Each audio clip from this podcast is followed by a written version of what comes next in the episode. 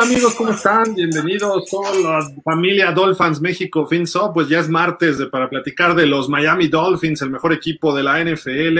Es más, de todas las ligas del mundo es el mejor equipo de los Miami Dolphins y que me disculpen todas las demás ligas, pero bueno, nadie lo ha hecho de forma perfecta como nosotros, nadie tiene al mejor coach, al mejor coreback de todos los tiempos, así que pues lo siento mucho para los demás equipos de las demás ligas. De la NFL no hay duda, ¿no? Pero bueno, los saludamos con muchísimo gusto Israel Guadarrama, Fernando Ramírez Azaín, su servidor Gilardo Figueroa, ya vendrá Javier Roldán en un ratito, pero bueno, estamos aquí como todos los martes. Eh, Isra, ¿cómo estás? Buenas tardes.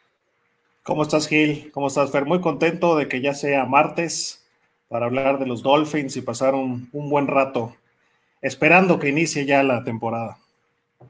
Fer, ya regresaste al nuevo logo. ¿Cómo estás? Hola, Gil. Buenas tardes y buenas tardes, Isra. Sí, lo dejamos otra vez porque, bueno, creo que vamos a dejarlo.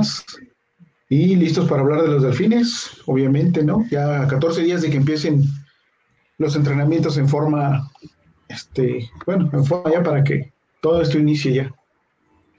Sí, ya 14 días para el training camp, veteranos, ¿no? Me parece, los cuatro unos días antes, pero, pero bueno, el 27 de julio, dentro de dos martes, estaremos ya eh, diciendo si se reportó o no Xavier Howard, si eh, regresó a jugar Dan Marino o no, pero bueno, ya veremos. Ahorita platicamos de esas cosas y más. Javier Roldán, Javi, ¿cómo estás? ¿Qué dices? Hola, bien, ya listo para platicar con ustedes y con todos los aficionados Dolphins. Que somos muchos. Sí. Pero bueno, Israel, platícanos la noticia del día, la noticia bomb. Bueno, no, no, no es noticia, es más bien un posteo de redes sociales, pero de ahí se puede generar una noticia, ¿no? Sí, creo que es el principio del fin para mí de Shavin Howard en los Delfines, aunque no es nada oficial, pero pone una historia en su Instagram en donde lo estamos viendo, en donde él dice que no se imaginan o no llegan a ver qué gran parte de su juego está en el campo hasta que ya no esté, ¿no? Obviamente una dedicatoria eh, hacia la directiva, directamente a los Delfines de Miami, haciendo presión para esa renegociación de su contrato. Ay, qué cosas, ¿no? Esta gente, de veras, de veras. Pero, ¿qué opinan, Fer? Fer, ¿cómo ves esta situación? Bueno, pues, como lo comentábamos, eh, está haciendo su chamba Howard, no de la mejor manera. No creo que obtenga mucho de, de Cris en ese, en ese tenor. ¿Por qué? Porque no es un gerente que se deje intimidar de cierta forma. Y no creo que sea de, de Howard para, lograr algo, ¿no? Y si de plano sea cierto que se, que se va a ir porque las negociaciones no están avanzando, bueno, pues tampoco es la forma, ¿no? Creo que está totalmente equivocado al, manejarlo así. Javier, ¿lloramos o qué hacemos? Pues mm, yo desde el año pasado sospechaba algo así por la llegada de Ginobili. Entonces, ahorita curiosamente se juntó la buena temporada de Shavian y el, el cambio de agente. Entonces, esos dos factores están influyendo para que él haga este, él haga juegos mentales a los Dolphins y, y pues ver si pega o no. Si no, durante el día, este, estuve escuchando que se podría ir a Dallas por una primera ronda. Y un liniero ofensivo, ¿no? Ah, creo un que liniero que yo no ubico. Yo no ubico un liniero que es una tercera ronda, leí, este, de Dallas o sea, es novato. No, no, mm, este ya tiene, me parece que tres años en la liga, pero lo agarraron, fue una ex tercera ronda de Dallas. Híjole, pues parece que esto ya es un divorcio cantado, ¿no? Ahí con, con Xavier Howard, que pues, digo, creo que es parte de su chamba, ¿no? Estar picándole, este, pues la nuca al tigre, para no que no se oiga tan mal Este, así como que para que voltee y le dé la tarascada, ¿no? Pero digo, entiendo, no está mal pagado. Eh, yo entiendo que pueda querer ser el número uno, pero ¿va a qué dos años de contrato apenas? Sería su segundo año de la reestructura. Yo creo que debería jugar esta temporada en Miami y después ya ponerse un poco más loco. Y a lo mejor en octubre, en noviembre, ya que lleve 10 intercepciones a media temporada, entonces decir, oigan, vean lo que estoy haciendo, ¿eh? Me, les voy, ¿eh? Me van a perder, pero ahorita no sabemos si se va a lesionar, no sabemos si, si va a ser berrinchito, si, no, si va a ser holdout en la pretemporada. Y ahorita está diciendo, si, si no me valoran, pues ahí se ven. Sí, sí, o sea, y creo que Miami le ha demostrado que lo valora, ¿no? Este, como ya lo hemos dicho, en su momento lo hizo el mejor pagado sin, sin jugar como tal, como para que se ponga esos moños. Yo creo que la directiva, confío, están haciendo bien las cosas y yo, yo confío que tomen la mejor decisión. No creo que sea un buen precedente que reestructures a un jugador que le quedan cuatro años en su contrato. O sea, solo porque haga un berrinche y... Es más, yo si no encuentro el trade que me convence al 100, digo, como lo que pasó con los Texans, pues yo me aguanto como directiva y, pues no juegues, haz holdout, pierde lana, yo me la ahorro y a, ver quién cede primero, ¿no? Sí, de acuerdo. Totalmente de acuerdo. Este, creo que. Perdón, Fer, este, yo te iba, te iba a preguntar. ¿Quién puede cubrir a Xavier Howard eh, como el corner uno de los dos corners titulares en Miami. Trajeron veteranos, eh, está Noah de segundo año, Noah Binogini, está Byron Jones, que en teoría debe tener un año más en el sistema, debe mejorar. Eh, y además, ¿qué, puede obtener Xavier Howard yéndose a otro equipo? ¿no? Si, si es Dallas, Dallas estará más listo para ir a, a playoffs, al Super Bowl quizá, que Miami, puede obtener eso. Dallas tendrá más dinero que Miami para pagarle. Entonces hay varias cuestiones, ¿no? Que habría que, canalizar, Fer. ¿Tú qué ves en todo esto? Sí, exacto. Este, yo veo que eh, su relevo natural, de cierta forma, va a ser Noah, ¿sí? Aunque, pues, obviamente vamos a perder este fortaleza ahí en, la posición. Byron Jones se va a volver el, alfa de los corners y él se encarga de ser uno de los equipos contrarios y no tendrá que tomar ese lugar que tenía el año pasado Byron Jones, ¿no? De entrada, eh, Dallas, no creo que tenga para pagar mucho más de lo que le puede dar Miami. No creo que tenga el equipo para competir eh, por un Super Bowl, porque en su división está complicada la división de, de, los vaqueros si es que se fuera para allá, ¿no? Y aparte otros equipos en otras divisiones de la Conferencia Nacional que van a hacer que se les, se les sea más difícil. No, no quiero decir con esto que Miami la tenga fácil o que sea para ellos más sencillo llegar al Super Bowl, por supuesto que no, pero sí le va a dar un equipo, creo yo, comparándolo con Dallas, un equipo más competitivo. ¿Lo ves así, Javier? Pues es que con Dallas hay una ventaja que es que su ofensiva sí sí es este top 10 de la liga, por lo menos. Y si Dak Prescott muestra el nivel que tenía antes de lesionarse, con la ayuda de Ezequiel Elliott, Amari Cooper y CeeDee Lamb, va a ser este un equipo muy incómodo para cualquiera en esa división. Dallas creo que está más armado que Miami, con más experiencia. Está, tienes, nos lleva dos, tres años de formación de su equipo en ese sentido, pero Miami es un equipo que va empujando, tienes una defensiva pues estelar, Israel. Yo creo que, digo, Dallas puede ponerle presión al coreback, tiene muy buenos linebackers y le faltan corners, ¿no? Y tiene un jovencito de Dallas, Sí, Dallas no es un equipo malo.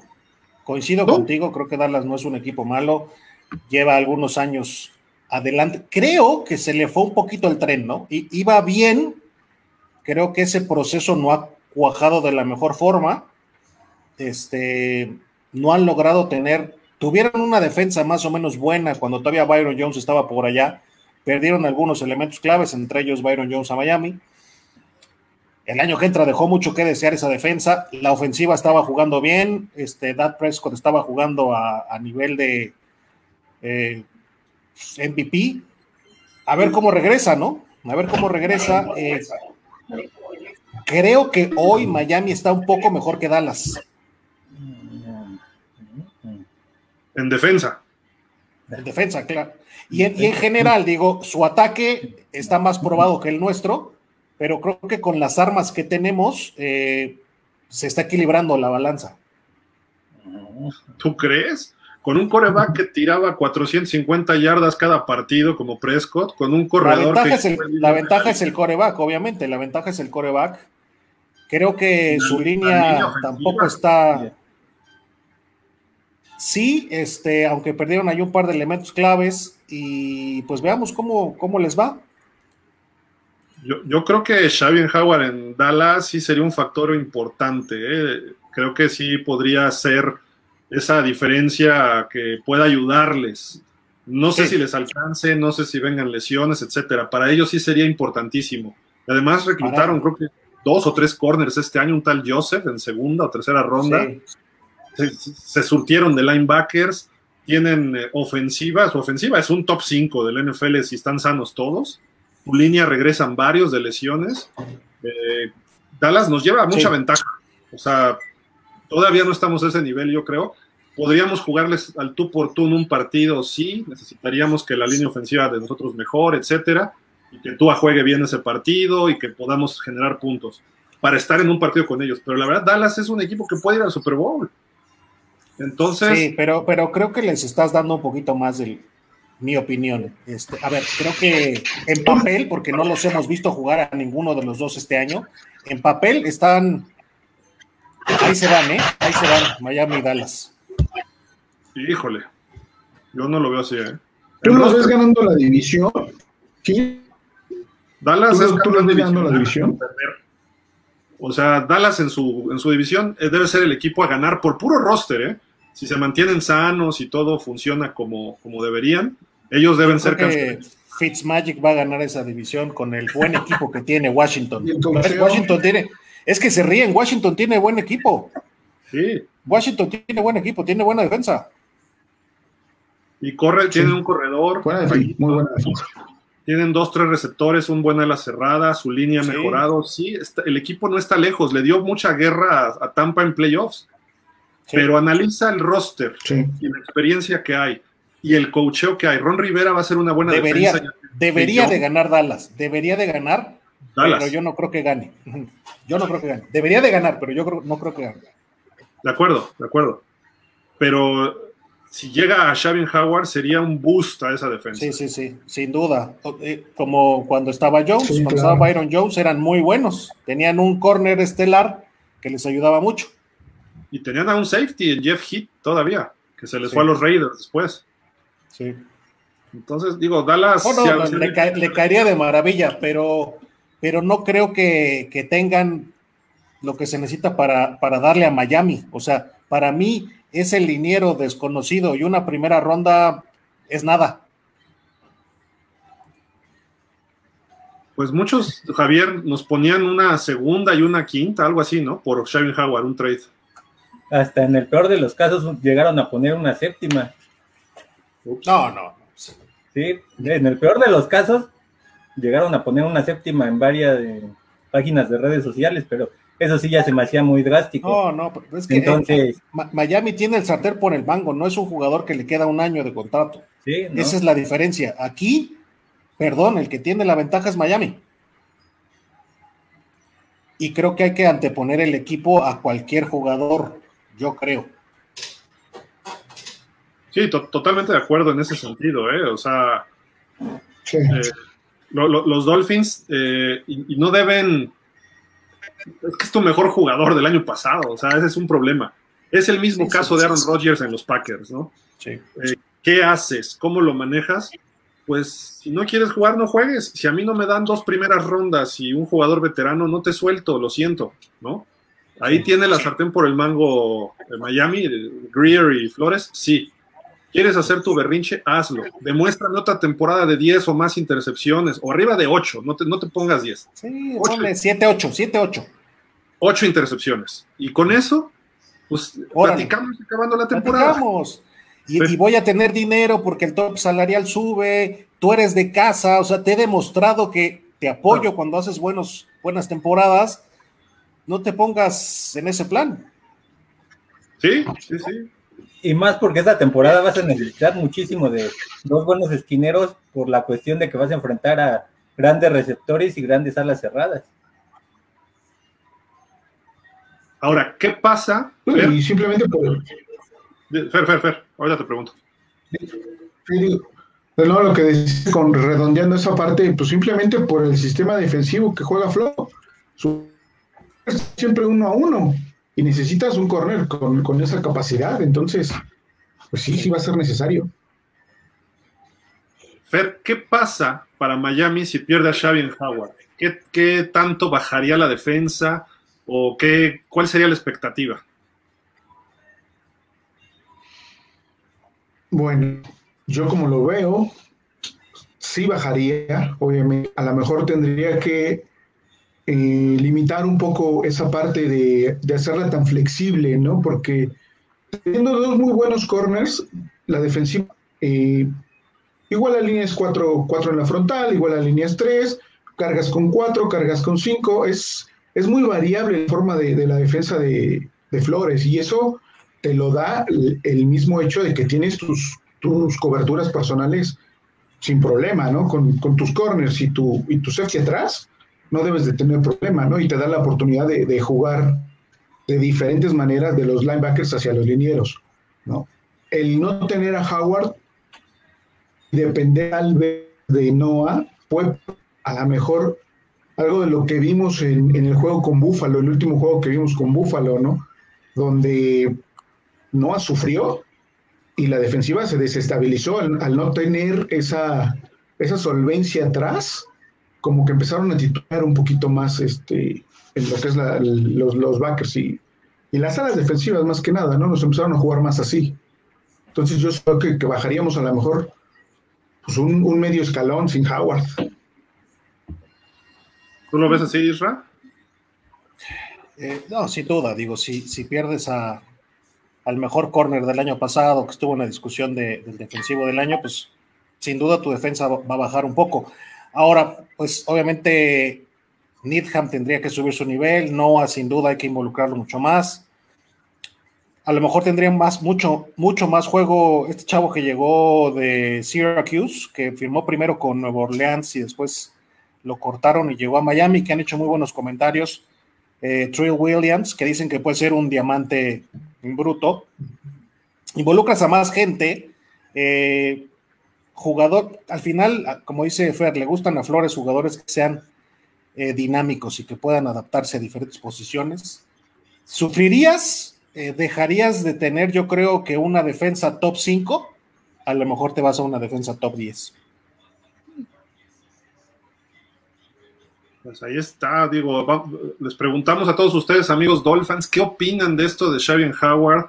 Ya se está poniendo la cosa más seria, ya, ya hizo una eh, declaración pública, ¿no? Eh, con este Instagram, este posteo de Instagram, donde, a ver, lo, repetimos rápidamente para los que no lo vieron. Eh, dice, esto fue de hoy como hace como tres, cuatro horas, ¿no? Más o menos. Ahí dice dos horas, pero es porque hace rato nos lo pasó Israel. Dice, ellos no se dan cuenta de qué tan importante es tu parte cuando juegas, hasta que ya no juegas ahí, no más, ¿no? O sea, nunca más. Vamos a leer comentarios. A ver. Edmundo Díaz, buenas tardes. ¿Cómo estás, Edmundo? ¿Qué dices? ¿Cómo estás, Edmundo? Israel Jesús Estrada, muy buenas noches, Gil, Tocayo, Fer, Javier y a todos los Dolphins. Igual, igual, Israel. Saludos, Tocayo. Cés Gabber, buena tarde común, como un radio. Pues, también es Javier, ¿verdad? ¿Se llama? Como un radio es Javier, ¿verdad? También. ¿Tu tocayo? Eh, no me recuerdo, creo que sí. Ahí ayúdanos como un. Si si eres tocayo de Javier. Ponnos tu nombre, no seas así. Siempre es que luego tenemos tantos nombres que se nos va. Pero bueno, saludos común. Eh, Israel Tocayo. César voy a, eh, puso. ¿Mande? Sí, sí, adelante, adelante. Perdón. No, no, adelante. Israel Jesús Tocayo, voy a dar mi pronóstico para esta temporada conforme al programa del viernes. Miami estará en el Super Bowl. ¡Qué bárbaros! No, no, no, no, no. No, no va a estar en el Super Bowl. ¡Qué bárbaro, Tocayo! Eso sí es. Lo va a ganar. Muy buena predicción, este Tocayo. César nos mandó un, por Twitter un artículo muy bueno. También estás tú ahí copiado, este Gil. Muy bueno. Okay, Luego lo vamos a comentar. Aldo Gómez dice: Buenas tardes. Hay un rumor que Xavier se va a Dallas por un guardia ofensivo y una primera ronda. Justo lo que estamos platicando, Aldo. Gracias también. Uh dice: Buenas tardes a los cuatro, a toda nuestra familia Dolphins igual. César Thomason. Buenas tardes, Gil, Javier Isra, todos. Per también. David Galo, Howard hace lo que cree conveniente para mejorar su contrato y la directiva tiene la sartén por el mango al decir que tiene contrato vigente y tiene que cumplirlo. Ok. Así es. Nelson Mellado, buenas noches amigos Dolphins, ¿cómo estás Nelson? ¿Creen que Holland cubre el hueco si se va Howard? Pues parte de, pero no, parte de, sí pero, sí. Pero yo lo veo más de safety a él, ¿no? Que no es el, Sí, no es el plan, exacto. El plan es que esté de safety, ¿no? El que pudiera cubrirlo es McCarthy. McCarthy o Coleman también están en la opción ahí. Lo lógico es no a Igbinogini, ¿no? Pero quién sabe si ya esté listo. Que, ha hablado bien Brian Flores de él, ¿no? estos días. Sí, todavía ayer pusieron una también en redes sociales, en, de hecho esa fue en la de Noah, ponen una foto y están entrenando, están entrenando juntos, Howard y Noah. Y llevan así todo este off-season, ¿eh? Sí, sí, lo sabéis. No se lo vaya a llevar. Te vas conmigo a Dallas, le dice. dice Cesc, que le den juego a Noah y buscar un buen trade. Sí. César Thomason, Gildardo, ¿cómo te gusta más tu nombre? ¿Tampa Hill o Hill Bay? Hill Bay. Está bueno Hill Bay. Ah, ¿cómo? ¿Qué pasó? Una cosa es que le vaya a Tampa desde chiquito, pero En Mundo Díaz. Xavier, si no quiere jugar, que se vaya. No requerimos a alguien que rompe el vestidor. Ahí está. Jarvis Lance. Sí. Ahí están, este. ¿Cómo se llama este hombre? El corredor. Este. Ay. Kenyan Drake. Jay Ayay. también. El anterior, el este. Ah, Ayay. Jay Ayay. ¿no? Jay Ayay. No te vayas a Fitzpatrick. Ah, pero él sí quería quedarse, ¿no? No, no, ah, pero Fitzpatrick. se quería quedar, pero pues no, que, este, quería jugar, quería jugar. Minka. Exacto. Sí, sí, perdón, perdón. Minka. Disculpa. Exactamente. Ah, bueno, ese, ese ni siquiera ah. era él, era su mamá. Niño mimado. Mi mamá dijo que no. Mi mamá dijo que tengo que jugar del otro lado. Mejor que Bontey David. Que, Déjame hablar. Le habló a su abuelita. Déjame hablar a mi abuelita. A ver qué hago. Sí, sí, sí. Es que luego son niños, o sea, los vemos en la NFL, pero siguen siendo niños. Y, lo siguen siendo acá hasta los 40 veces. O hasta sí, sí, sí, está cañón. Ah, perdón, Jorge Urdapilleta nos dice, me voy conectando, ¿ya fue con Howard? Pues todavía no, oficialmente. No, no oficial, pero se está acercando el momento, creo. Común dice, Javier, Howard ya no juega por los colores del equipo, mejor que lo negocien bien. Ya dejó de ser un activo y es un gran pasivo. Sí puede ser. ¿eh? Yo creo que sigue siendo activo, pero hay, hay que ver. Es, digo, estas dos semanas creo que es su último empuje para ver si consigue un trade para previo a la temporada lo puede conseguir hasta mitad de la temporada, que venga la fecha límite, ¿no? Para hacer trades, pero. ¿Se movió la fecha para trades? ¿Mande? ¿Se movió la fecha para trades con un partido más? No sé, ¿eh? pero finalmente, normalmente es como a finales de octubre, principios de noviembre, como media temporada. Como al, entre las 6 y las 7, ¿no? Por ahí. Rubén Jesús Gerardo Cuadrilla dice: si se fue Howard, se decidía un, se recibía, supongo, una primera ronda daba Dallas. Sí, se sigue diciendo que Dallas es el que ha pujado un poco más y está ofreciendo a un liniero y una primera ronda. Aldo Gómez, mejor que se vaya Xavi. Con esa publicación al rato nos rompe el vestidor. Sí. Jesús Delgado. Hola, buenas tardes. En el caso de Howard, yo lo que creo, cumplir un contrato es de caballeros y si no quieres, pues es falta de palabra. Que lo cambien y se crea espacio salarial para firmar a Gesicki, que sí quiere jugar en Miami. Saludos. Sí, Francisco Javier Roldán. Saludos, buenas noches, señor Roldán, ¿cómo está? Buenas noches. Juan Carlos GCA. Buenas noches a todos los amigos Dolphins. Perdón. Xavier Howard, si se va, tiene que ser por un buen negocio, de menos una primera selección. No me gustaría un trade por otro corner. Lo que tenemos nos alcanza para competir.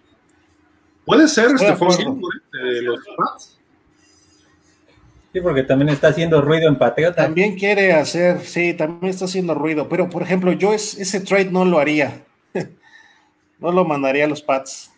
¿Por? Sí, no. Lo agarraría, lo agarraría de mucha motivación para interceptarnos tres cada que nos ve. Pero pues tú va a tirar cinco de touchdown por juego, no pasa nada. Eso sí. Pero Gilmore es del nivel de Howard, ¿eh?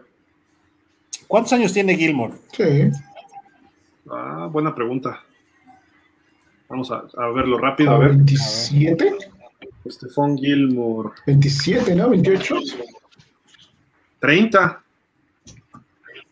30 años. Va a cumplir 31 al iniciar, al iniciar la temporada. Sí, yo te decía, no, tiene más. O sea, es como... ¿Cuántos tiene? ¿20 qué dijimos?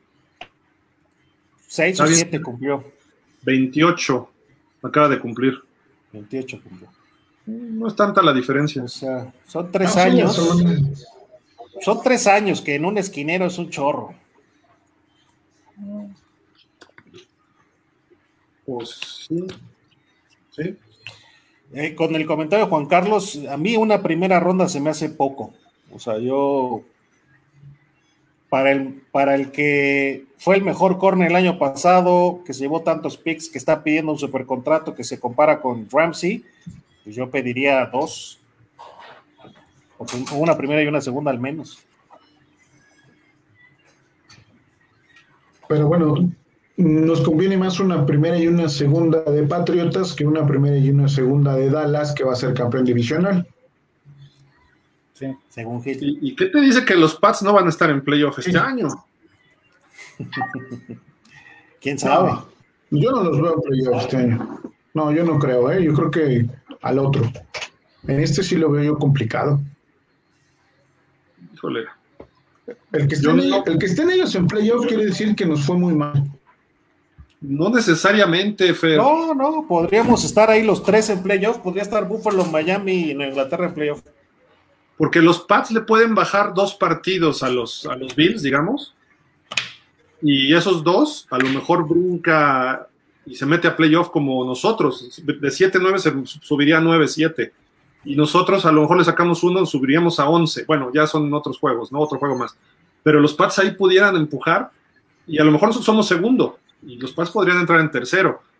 Y en playoff, pues ahí tienen un coach con mucha experiencia en Belichick tramposo y lo que digan, pero el tipo sabe coachar, ¿no? También. Sí, sí. Y hacer trampa. claro. Y sabe hacer trampa en playoffs también. Entonces digo, pudieras convenirnos a lo mejor más Dallas, porque Dallas está una lesión de quedarse fuera otra vez, como el año pasado, ¿no? o de repente les entra el ego y se pelean entre ellos, ¿no? Los Pats están bien coachaditos, aunque les falte talento en la posición de coreback. Entonces, no, sé, a mí me, preocuparía también un poco los Pats si es un trade así. Yo sí lo haría por Gilmore porque son del nivel de corners, aunque esté más viejo Gilmore. Y Howard va a estar tranquilo en los Pats, ahí no puede hacer sus panchos, y Gilmore va a encontrar aire con un coach que ya estuvo con él, como es Flores, ¿no? Entonces, se puede dar. No me gustaría porque, como dice Israel, ¿no? Entonces, es la rivalidad, ¿no? Pero Vamos a ver, vamos a ver. Vamos a ver. Andrés, hola Dolphins, ¿cómo, ¿cómo están? Excelente tarde desde San Juan del Río. ¿Cómo estás, Andrés, allá? ¿Cómo está lloviendo? Con respecto a Howard, es, sí, con, respecto a Howard es comprensible que quiera un contrato jugoso, pero no comparto la manera. Creo yo, y su creo, perdón, y su agente tiene mucho que ver. Una pena porque Miami lo ha apapachado haciéndolo en su momento el mejor pagado. De acuerdo contigo, Andrés. Jesús Delgado. soy de los que le agrada Byron Jones. Eh, no, no, no lo pregunta, lo afirma. Y creo que será un excelente líder para la secundaria de Miami. Me gusta su actitud. Yo también, yo siempre he dicho que me gusta Jones, eh, que gran parte del éxito de Howard es que el otro lado está Jones. Eh, desde antes ya era bueno Howard, ¿eh? Sí, pero no, nunca tuvo una campaña Sí, si se va, tiene que que explotó el- como esta. Pero yo sí creo que de los dos No, tiene- corners, tiene que dar es el- en todos los aspectos y principalmente en manos, por eso hasta intercepta. Byron Jones le pueden pegar aquí y se le caen. A lo mejor hace algunas, pero no es muy buen Sí. interceptor. Es buen defensivo. Sí, no, no. pero no Es, buen defensivo, no tiene tan buenas manos como Howard. Ajá. César Thomason. Israel, excelente tu columna del viernes, felicidades. Ay, sí, porque Muchas vamos gracias, César. ¿No, Javier? Ya. Vamos Sí. a apostar juntos y nuestros tacos y no sé qué. Alguien se está poniendo celoso, César. Gracias. Uy, no. Está bien. Andrés solo, Montes. porque les, solo porque les vamos a ganar los tacos. Gil, discúlpame, pero hoy por hoy Dallas no es el mejor equipo de su división. El año pasado, estando Prescott sano, ¿cómo iban en su división? ¿Estaban rompiendo la división? No, iban 1-3 cuando se lesiona. Pero, ojo, la defensiva no estaba funcionando al principio. Cuando la defensiva en noviembre, diciembre empezó a entenderle a, este Mike Nolan y regresó Leighton Van los Cowboys estuvieron así de ir a playoff por un detallito y con Andy Dalton de coreback, no con Prescott, que estaba jugando para MVP. Esa es la realidad. Entonces, imagínatelos toda la temporada completos y sanos, sobre todo Van Der Esch y Prescott. Está de peligro ese equipo. O sea, no sé si, si le puede ganar a Tampa para ir al Super Bowl, pero puede ser de esos equipos que estén en la final de conferencia de la Nacional.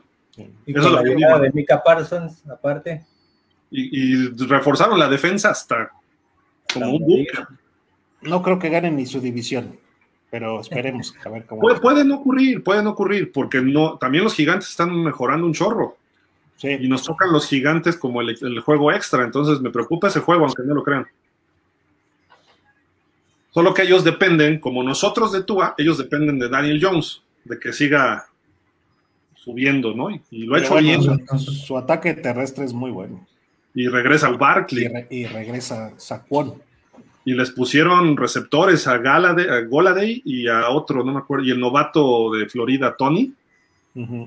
¿cómo se llama este? Ay, Tardarius o Da- Darius Tony, algo así, ¿no? Entonces los gigantes también van a estar duros. Pero si analizamos el roster, es lo que yo digo. No estoy Sí, en papel, en, en papel deberían de ganar. Dallas es mejor equipo que los demás, no por mucho, pero es mejor. Y Dallas quizás sea el segundo o tercer mejor equipo de la conferencia nacional. Ah, Ahí sí. No, pues Tampa uno. Y luego, ¿quién? Ah, bueno, si, si Rogers está en Green Bay, pues Green Bay. Como roster en general, Sí, claro. ¿Quién más tiene Green Bay? Tiene dos linieros, No. dos defensivos buenos, Sadarius. Y No, tiene pero sus corredores, sus receptores, o sea, ¿Es mejor Aaron Jones que Ezekiel Elliott? ahí se van. Davante Adams es mejor que todos los de los Cowboys. Pero Cooper, eh, ¿cómo se llama el otro? Gallup. eh, hay otro receptor por ahí, este. Que, que está en segundo año, este, ¿cómo se llama? Sí, CeeDee Ah, Lamb. ya sé cuál dices. CD Lamb, ajá. CeeDee Lamb. Schultz, su ala cerrada, es como Robert Tonian. En Ahí van, receptores en equipo, creo que es mejorcito en equipo, pero tienen a Davante Adams, que es un fenómeno, que se ha vuelto un fenómeno. Línea ofensiva, creo que hasta está un poco mejor la de Dallas. Tienen a Bakhtiari y nada más los Packers. En defensa, nada más le faltan los corners a los, a- y un safety a los, a los Cowboys. Y si se va Xavier Howard, estaría peligroso. Y tienen el jovencito, el hermano de Stephon Diggs, este Trevon Diggs, que va a su segundo año, debe, debe mejorar.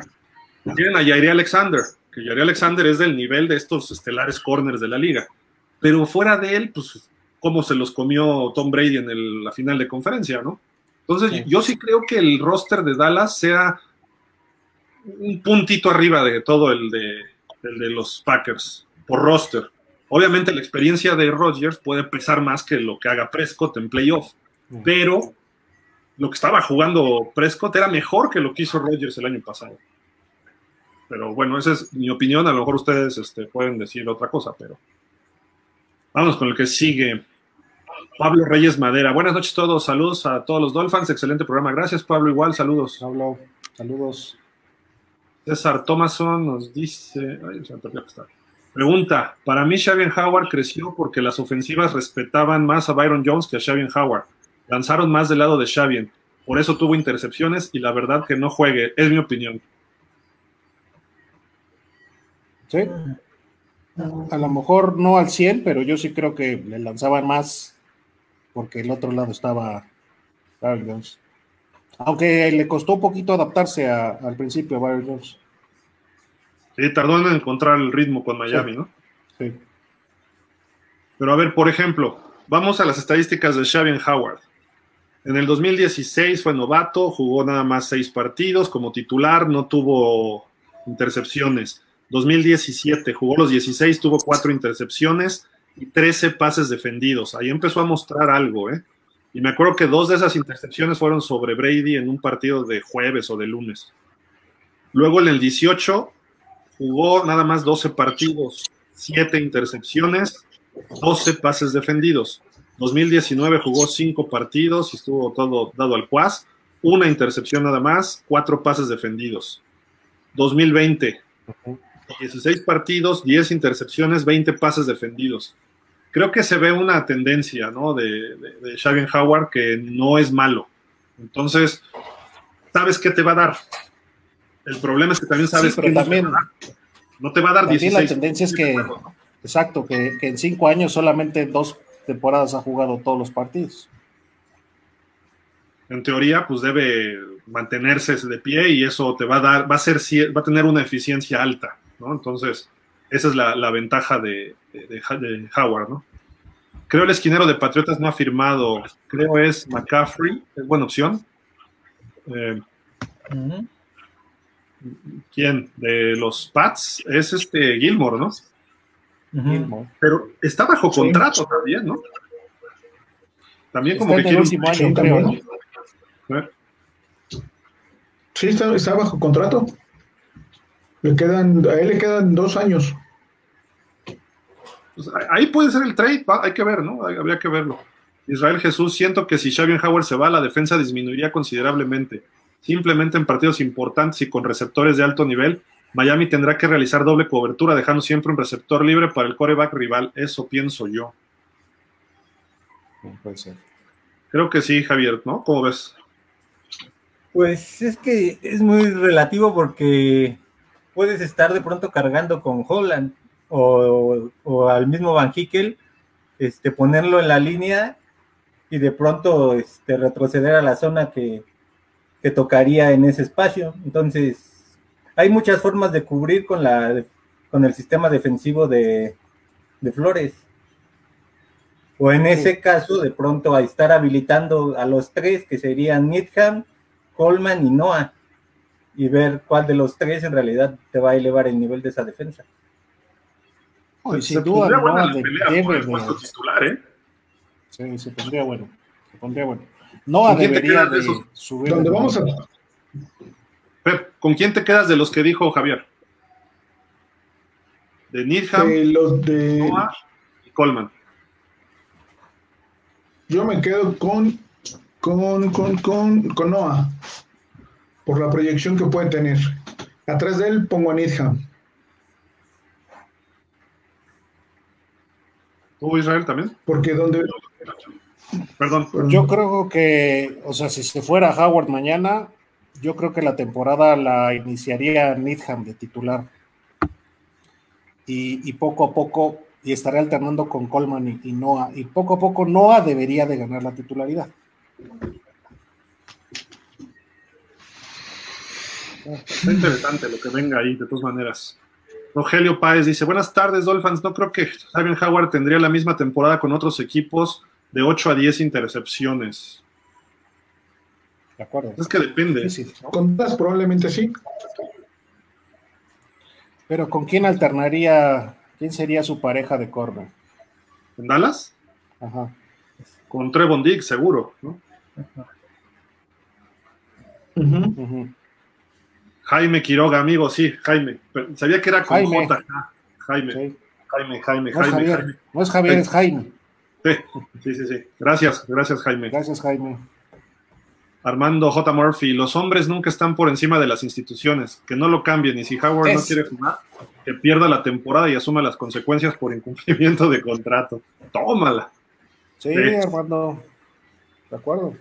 Sí, si, no le conviene a Miami, pues, no juegues, es tu bronca. Sí, no, o sea, es, es una situación totalmente distinta, ¿no? De lo que pasó, por ejemplo, con, eh, con Landry, que le quedaba un año y pues lo, dimos por cacahuates, ¿no? Una cuarta y una séptima, creo. Ah, ya, y, ya y ya estaba desgastado con Adam Gates todo el rollo. Pero, pero aquí, si no juegas, pues no juegues, viejo, no ganas nada y, a ver quién se cansa primero. Y, en general la defensiva va a estar eficiente.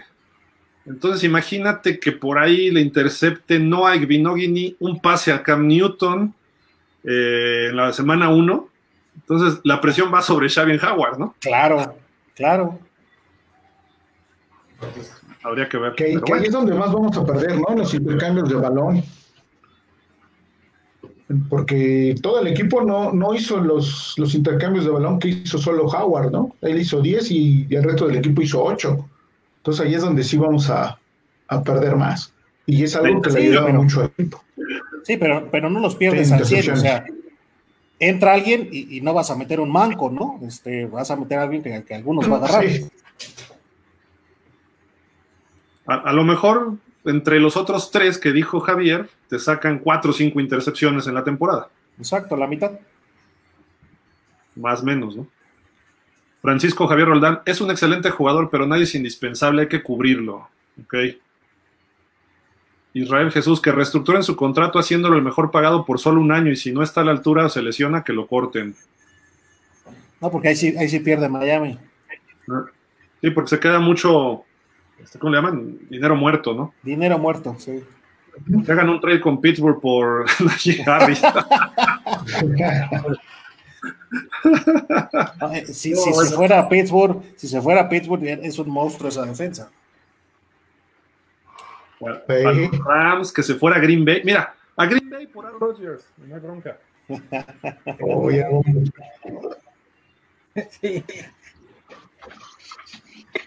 Tampoco quiere jugar allá.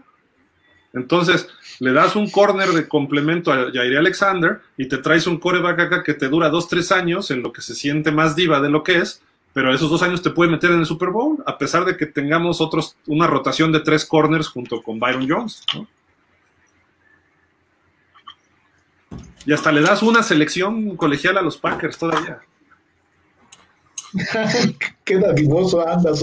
Yo, yo, agarraría, yo agarraría ese trade solamente en, una situación de desastre, que iniciara la temporada y que tú seleccionara.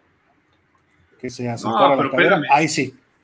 ¿Quién es el mejor coreback del NFL hoy? Aaron Rodgers. O sea, ya olvídate que sea Tua. Puedes tener a Tannehill, puedes tener incluso a Tom Brady si quieres, puedes tener a Ben Roethlisberger. Rodgers es el mejor coreback de la liga. Y Xavier Howard es el mejor corner. Entonces es un buen deal. Y tú, obviamente el coreback pesa más, el corner es una posición pesada en la NFL, pues le das una primera selección de las tres que tenemos en los próximos años, quizá de las dos del 2023, te das una y dices, órale, va, para que Rogers eh, pesa más el coreback, sí, órale, y, y Rogers te va a dar tres años. Eh, Xavier Howard a lo mejor te da tres también, o a lo mejor te da hasta cuatro o cinco, quién sabe, dependerá de su estado de salud.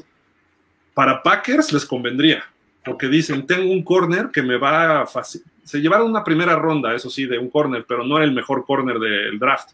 Pero dices, tengo al mejor corner del año pasado y tengo al segundo o al tercer mejor. Entonces los Packers tendrían reforzado lo, cómo frenar a Brady en un momento determinado. Y Jordan Love dependerá de lo que haga como coreback, ¿no? Que no creo que tampoco esté manco. No va a ser Aaron Rodgers, pero va a tener una buena temporada porque sí hay elementos para destacar en el Green Bay. Te traes a Rodgers a Miami. No tienes juego terrestre, comprobado. ¿Qué haces con Tua? ¿Qué haces con Tua? Pues que aprenda detrás de Rodgers dos, tres años. Te sale barato su contrato de novato. Roger se puede lesionar. Se lesiona y entra Tua. No pasa nada. Si Tua se pone muy loco, que no quiero, bla, bla, bla, pues bueno, pues te buscamos un trade el año que entra, si no te parece, pero pues a lo mejor este año Miami con la defensa y los receptores que tiene, y en teoría una línea ofensiva mejor, con un coreback como Rodgers, ya eres así de inmediato candidato a pelearle a los Bills la división y quizá ir al Super Bowl. Y si te va a, estar tres años, en esos tres años tienes una ventana de tres años con el equipo actual a precios baratos de muchos novatitos que van a aprender del mejor y puedes ir al Super Bowl en los próximos tres años. Con Tua puede darse, pero como puede darse, puede no darse. Con Rodgers está confirmado que vas a ser candidato. Puede no darse también, pero la probabilidad es menos. Entonces, yo no lo vería un problema. Y si no funciona esta temporada Tua, pues lo, lo, este, lo pones en trade con los clientes de los delfines. Les dices, a ver, les dices, a ver, te voy a dar esto, esto y esto, y dame a tu jugador estrella, entonces pues ya. Nuestros clientes, sí. los Texans. yo, yo te digo, yo haría ese trade solamente en, una, en un desastre. Digo, me, me, me, gusta tu argumento, pero creo que es un buen proyecto Tua. Si se lesiona, pues ahora le hago a trade y me traigo a Rogers y a lo mejor exploto. Pero si no, pues le doy chance al chavo a explotar. Eso es lo que va a hacer Miami, obviamente, ¿no? Sí. Seth Gabber, un servidor, es quien les compartió el artículo el día de ayer. Ok, gracias, César. Ah, fuiste tú. Sí, sí, dije César. Dijiste César. Sí, exacto, fue César. Perdóname. Luigi Navarro. Hola a todos. Muy fácil que le pregunten a Grimes cómo le fue cuando salió del equipo. Oh, correcto. ¿Dónde paró? En Tampa, ¿no? En Tampa, ajá. Es que, sí, César, es, es, que es, es, es, César en Twitter, por eso dije César. Ah, ok, ok. Rafael Rangel, para ellos, jugadores es un negocio, como aficionados nos duele, pero no podemos criticarlos por eso. De eso viven y su capital dura solo unos cuantos años. Creo dejarlo ir es la mejor opción, pero bien negociado con beneficio para el equipo. Estaría de acuerdo contigo, Rafael, si no tuviera un buen contrato Howard, pero firmó un contrato de 75 millones de dólares. Es el quinto jugador mejor pagado de su posición. Y si tienes un buen papel, puedes ganar un mejor contrato. Pero no te pelees cuando tienes ese contrato ahorita ya firmado en la bolsa. Obviamente sí. el que quiere que firme es su representante para cobrar. Sí, de acuerdo. Por aquí creo que teníamos los contratos, ¿no? Ah, no. Sí, aquí están. Mira, por ejemplo, aquí está. Allen Ramsey, 20 millones, es promedio, ¿eh? Promedio anual. Marlon Humphrey, 19 y medio. Tredavious White, 17.3. Darius Slay, 16.7. Byron Jones, 16.5. Y luego Shavin Howard, 15.1. Solo que del 1 al 5, los contratos están firmados después del de Shavin Howard. Claro. Ese es el él problema. Era, él fue el mejor pagado. Uh -huh. Fue el mejor pagado durante un año, que por cierto en ese año no hizo absolutamente nada. Se les, más que lo que hace muy bien, que es lesionarse. Fue el 19, ¿no? Cuando lo firmó. Sí, fue el 19. Y la, una primera ronda de Dallas sería perder. Sí, yo creo que si, si, se va a Dallas, pues mándame por lo menos al corredor de Pollard. Échame dos primeras, o échame una primera, una segunda y a Pollard. Ay, es mucho. Eso es factible. Rafael Rangel, aclaro que yo sí vi jugadores vivir para el jersey, pero eso es parte de una era romántica del fútbol que ya no existe. Casi en César Tomás, ¿no? malditos celos enfermizos. Los míos.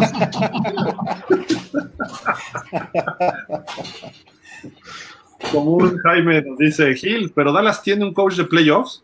Sí, sí, Mike McCarthy es buen coach. Lo que pasa es que salió mal de, de Green Bay por las grillas de, de, de, Aaron Rodgers. Los malos Rodgers. Que Gil se quiere traer a Miami. Exacto. El mismo grillero que Gil firma traerlo. Te va a dar chance de ir al Super Bowl con grillas o sin grillas. El primer año va a estar calladito. ¿no? Porque va a tener que demostrar. Si por algo nos lleva al Super Bowl en el primer año, entonces sí, a ver quién lo aguanta, ¿no? Pero. No, y ahorita Dallas va a tener un excelente coordinador defensivo también, porque como entrenador le faltó carácter, pero como coordinador es otra cosa. Sí, pero yo veo a, Dallas muy lejos. O sea, hay equipos, hasta vikingos los veo mejor que Dallas. ¿Cómo les fue el año pasado contra Dallas? Perdieron y sin Prescott. Sí, pero en general quedaron con mejor récord, ¿no? Y traen una buena base los vikingos. Tampoco fueron a playoffs. Se, se, quedaron cortos también. Pero habían venido de playoffs en años anteriores, ¿no? Este, y, y, sacando, y sacando a Nuevo Orleans cuando Nuevo Orleans era gran favorito. Luigi, ahora el que está cubiendo es Gil Dallas número 3. Revisen esa agua. H2O, mira, mira. Es vodka, es Subrovka, es Subrovka directo. Bueno, Luigi, dime quién está mejor en roster que los Cowboys en la nacional. Te, te, acepto Tampa, te acepto hasta Green Bay. Seattle le falta mucho en el roster. Los Rams, eh, San Francisco, le falta coreback, ¿no? Eh, Arizona, pues están jóvenes, puede ser Arizona. Sí, Minnesota no está mal. Chicago, todos los que has dicho, todos los que has dicho se me hacen mejor que Dallas, todos. Ah. ¿Todos? Los que dijo ahorita Gil, todos se me hacen mejores. Mm, ¿Quién me falta? Chicago puede, si Justin Fields la arma, puede ser un equipo peligroso. Minnesota no es mal equipo, pero está bajito de Dallas. Gigantes, Washington, en la división, están cerca, pero roster, roster, Luigi, dime, o sea, a lo mejor tú ves otra cosa, escríbemelo por favor, porque yo, yo sí creo que Dallas es un equipo que está listo desde hace un año. Le falta una pieza o dos, y le falta encontrar su, su cuadratura, su círculo, ¿no? Que viene desde el dueño, traen algunas otras broncas existenciales los Cowboys distintas, ¿no? Pero el equipo se ha estado armando bien y han tenido muchas lesiones también. Ya cubeando, pues es el número uno. Miguel Darío Pérez. Saludos, buenas noches. Yo creo que al final son especulaciones y ya no es el hecho de matarse por el jersey, es negocio y punto. Confiemos en el coach Flores y en el buen ojo que han tenido los coaches para reclutar. Sí, Todavía hay jugadores, ¿eh? digo, la gran, gran mayoría, la regla es que no, no, no, no hay amor a la camiseta o al jersey, pero todavía hay algunos. Eh, me gusta actitudes como la de eh, Baker. Baker. ¿no? Que dijo, yo me encanta Sticky, yo quiero jugar toda mi carrera en Miami. Cuando no lo había renovado y a los pocos días lo renueva. Pero ya sabían que venía el contrato, si no, no dice eso. Sí, pero puedes no decirlo. O sea, puedes, puedes no decirlo. Pero si te lo preguntan en una conferencia, obvio lo vas a decir. Si ya sabes que tu agente te dice, ya están, estamos finalizando si son un millón de bono o un millón y medio. Pero incluso puedes no decirlo. casi nadie lo hace. Porque entonces saben que el siguiente contrato, pues alguien más se los lleva. Me, gusta más Gesicki, ¿no? Lo que él está como que con la bandera Dolphin. Lo que está haciendo, claro, con hechos, ¿no?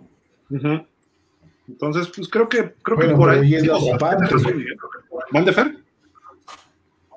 Eh, digo, ahí es la otra parte, no es la parte de Baker que ya sabía que ya estaba firmado. Gesicki está en busca de ese contrato, que este año es el, el bueno para él, ¿no? Entonces, es la otra cara de la moneda. ¿eh?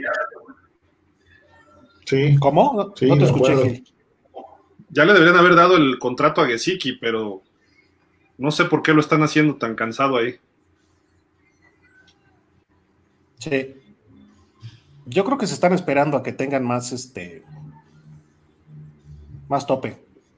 Yo creo que ya lo tienen medio apalabrado con él de no te preocupes, aguántanos ahí, va para allá. Nada más ahorita estamos apartados. Puede ser un tiempo, más o menos. Ah, dice algo Miguel que han tenido buen ojo para reclutar. Yo todavía no veo ese ojo así dando resultados. No digo que no vaya a ocurrir, pero Tua no era el mejor coreback en ese draft. Austin Jackson no era el mejor tackle en ese draft. Noah Vinogini no era el mejor corner en ese draft. Este año, digo, lo que nos tocó con Jalen Waddle es una buena opción. Ahí sí fue una buena, eh, teníamos buen, buena posición, igual que el año pasado. Y lo de Jalen Phillips había buen ojo. No cubría una necesidad ni a lo mejor algo que queríamos todos en un corredor, pero eh, Jalen Phillips tiene mucho potencial. Todos los jugadores que he dicho, todos, los cinco primeras rondas de los últimos dos años, ya traen problemas de lesiones. Creo que Noah es el que menos pero le faltaba desarrollar, era un talento de segunda o tercera ronda, fue un, un Rich el año pasado. Todos ya traían problemas o de lesiones o de Austin Jackson de que había cedido su médula y había perdido fuerza su último año, para, le dio su médula a su hermana, y hay que desarrollar mucha fuerza para Austin Jackson, y tuvo una lesioncilla al final de la temporada. Todos los demás ya traían sus antecedentes.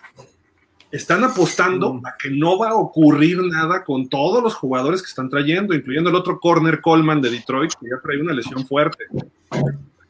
Han acertado más en rondas bajas, con Brandon Jones, con Solomon Kindley, con Robert Hunt, con este Miles Gaskin, ¿no? Ese tipo de rondas les ha funcionado mejor a este grupo de, elección o de escauteo de, de los Dolphins. Y en agentes libres, trajeron a Kyle Van que iba a ser de impacto y se fue a la primera, ¿no? Ted Carras, también, vámonos, un año y adiós. Entonces, yo no veo así mucho. Will Fuller está un año, ¿eh? A prueba. Entonces, yo no veo así como que digas que han tenido buen ojo, todavía no. Yo espero que tengan buen ojo en la ofensiva para que este año tengamos jugadores que estén hablándose en el fantasy cada semana y que no sea Mike Gesicki, que es el ala cerrada, que es el que menos esperarías, ¿no? Que tuviera eh, eh, un, buen desempeño en el fantasy. Gesicki, digo, hay, alas cerradas que están así, Travis Kelsey, Darren Waller, eh, Kittle, no sé cuál me falta, hay otro por ahí, pero necesitamos jugadores de impacto a la ofensiva de fantasy. En la defensiva tampoco tenemos jugadores así de impacto fuera de Shannon Howard, Christian Wilkins fue buena selección, pero creo que todavía le tocó a, Tannenbaum, si no mal recuerdo. Aunque ya estaba Greer dentro del, dentro del equipo, ¿no? De, para elegir. Eh, yo no veo así que digas, wow, ha sido, pero quirúrgico, no. Vamos a ver en un año o dos. ¿No? En, un año o dos. Es que yo te lo veo tan mal, ¿eh? Este, a ver, se pueden dar, se puede dar según el training camp o alguna lesión, se puede dar que por primera vez en 25 años la línea ofensiva de Miami sean todos drafteados por Miami. O sea, entonces pues eso no, puede ser, no podría ser un mal trabajo. Ahí va, ahí va, que a lo mejor no ha sido lo mejor. De repente lo que se, se juzga como el tema de, de Tua, creo que es muy pronto. O sea, es muy pronto para decir, no fue la mejor opción. De bote pronto dices, híjole, sí, sí, se equivocaron porque tuvo un temporadón. Pero ahí, te va lo del ojo, lo que dice, del ojo para reclutar. O sea, estás teniendo riches, tanto para Tua como Noah, como Austin Jackson. Esas tres primeras rondas. Pero es que Austin Jackson era el que quedaba, el, de los que quedaban, se me hacía el mejorcito. Entonces vas por el mejor talento no reclutas porque necesito un tackle. O sea, cuando agarras. Tenían una gran necesidad, tenían una gran necesidad. ¿Quién, era mejor talento, Jalen Phillips o Najee Harris? Najee Harris. Porque es un jugador de Flores no recluta, pero Flores no recluta al, mejor talento en, en, el pizarrón, la realidad, ¿no? Él busca otras cosas y lo, el jugador que tiene lo que él busca es el que recluta, independientemente de que hay otro en el tablero más arriba, ¿no? se casa con sus jugadores y le, ve, algo en el jugador y dice, este jugador, si no va a estar mis 17 partidos, que juegue 10 y los otros 7 esté lesionado, no me importa porque esos 10 me va a funcionar. Eso es lo que a mí me da la impresión que están haciendo Greer y Flores. Este es un talento, no digo que no tengan talento, obviamente para llegar al NFL todos tienen talento, pero los niveles me refiero, ¿no? Entonces, a mí todavía no me convence ese aspecto, no lo hace mal, es muy bueno haciendo trades, Chris Greer siempre salimos ganando selecciones o, jugadores, eh, te refuerzas y estás apostando a futuro para seguir surtiendo talento. Pero en el momento de elegir es donde no le ha puesto el dedo al 100%. Yo creo que eso lo podemos juzgar ya bien en dos, tres años. Cuando dejaste ir al ofensivo novato del año en Justin Herbert y por un jugador que venía lesionado, eso es un a error. Lo mejor, a lo mejor Eso en Miami no hubiera sido el novato del año. Probablemente no, pero se- si, ¿por qué fue el novato del año? Porque tenía ciertos talentos. Sí. Najee Harris pinta para hacer eso, a lo mejor no lo hace. Jalen Phillips puede ser el novato defensivo del año, puede ser, puede ser. Pero hay otros que tienen más pinta, que estaban más elevados, ¿no? Entonces, Pero si este año, este si año, este año, si este año navega en entre que sí, entre que no, Justin Herbert, y tú mete a Miami a playoff después de tantos años y gana un juego después de que el último fue en, a principios de los 2000 o en el 2000, pues entonces ya cambia la cosa. ¿tú de verdad crees que Tua nos pueda meter a playoff él, con sus brazos y sus piernas y su mente, Yo creo que sí puede. este año? Yo creo, yo creo que sí puede este año. Yo creo que si entramos a playoff va a ser algo muy parecido a lo del año pasado. Obviamente Tua va a tener un una mejora, va a ir creciendo, va a ir paulatinamente en la temporada, va a ir empezando a verse mejor, quizá desde el principio, porque ya esté sano. Va a empezar a dar chispazos y vamos a empezar a ver el verdadero Tua, no el del año Es que, pasado. es que ningún coreback hoy mete solo a un equipo. Este, Patrick Allen- Mahomes casi gana el Super Bowl él solo. O sea, Allen, Allen, o sea, bueno, quita el fenómeno de Mahomes, o sea, no todos son Mahomes. Allen, Allen, Allen, no, tiene no fue solo. Allen fue gracias a Dix y gracias a que la defensa también subió mucho su nivel. La defensa de Búfalo ya estaba armada desde hace como 4 o 5 años, más o menos. Eh, no tiene juego terrestre, él ayuda mucho con la pierna, se ha mantenido sano y ha ido exponencialmente creciendo. Sin Dix, sin Stephon Dix ese equipo no entra a playoff. Así te digo. pues, ya lleva playoffs desde antes, sin él. Pero entró de rebote ahí. Este, Bueno, pero ya, pero ya estaban ahí, pues, en ese, en ese paso. Y obviamente vas agregando lo que hace Buffalo, que no hace Miami, este trae al superestrella que te va a cambiar. Stephon Dix es mucho mejor que Will Fuller. Si este año querías ir por un receptor estelar, te vas por Galladay y no dejas que se vaya a los gigantes, que era el estelar, ¿no? Will Fuller te va a dar ciertas áreas, pero no es el jugador de impacto. Eso es a lo que voy yo con el ojo de, de, de escauteo. Ya Miami está para buscar jugadores que te cambien el partido, que no necesitas muchos. Ya armaron la base y eso estaba muy bien, tanto ofensiva y defensivamente. Ahora tienen que crecer y madurar y encontrar su ritmo, ¿no? Eso sí, Yo estoy de que acuerdo. Fuller se va a adaptar muy bien en Miami. Muy bien. Yo no digo que no funcione. Yo lo que digo es que Fuller no es el receptor top 5 de la NFL.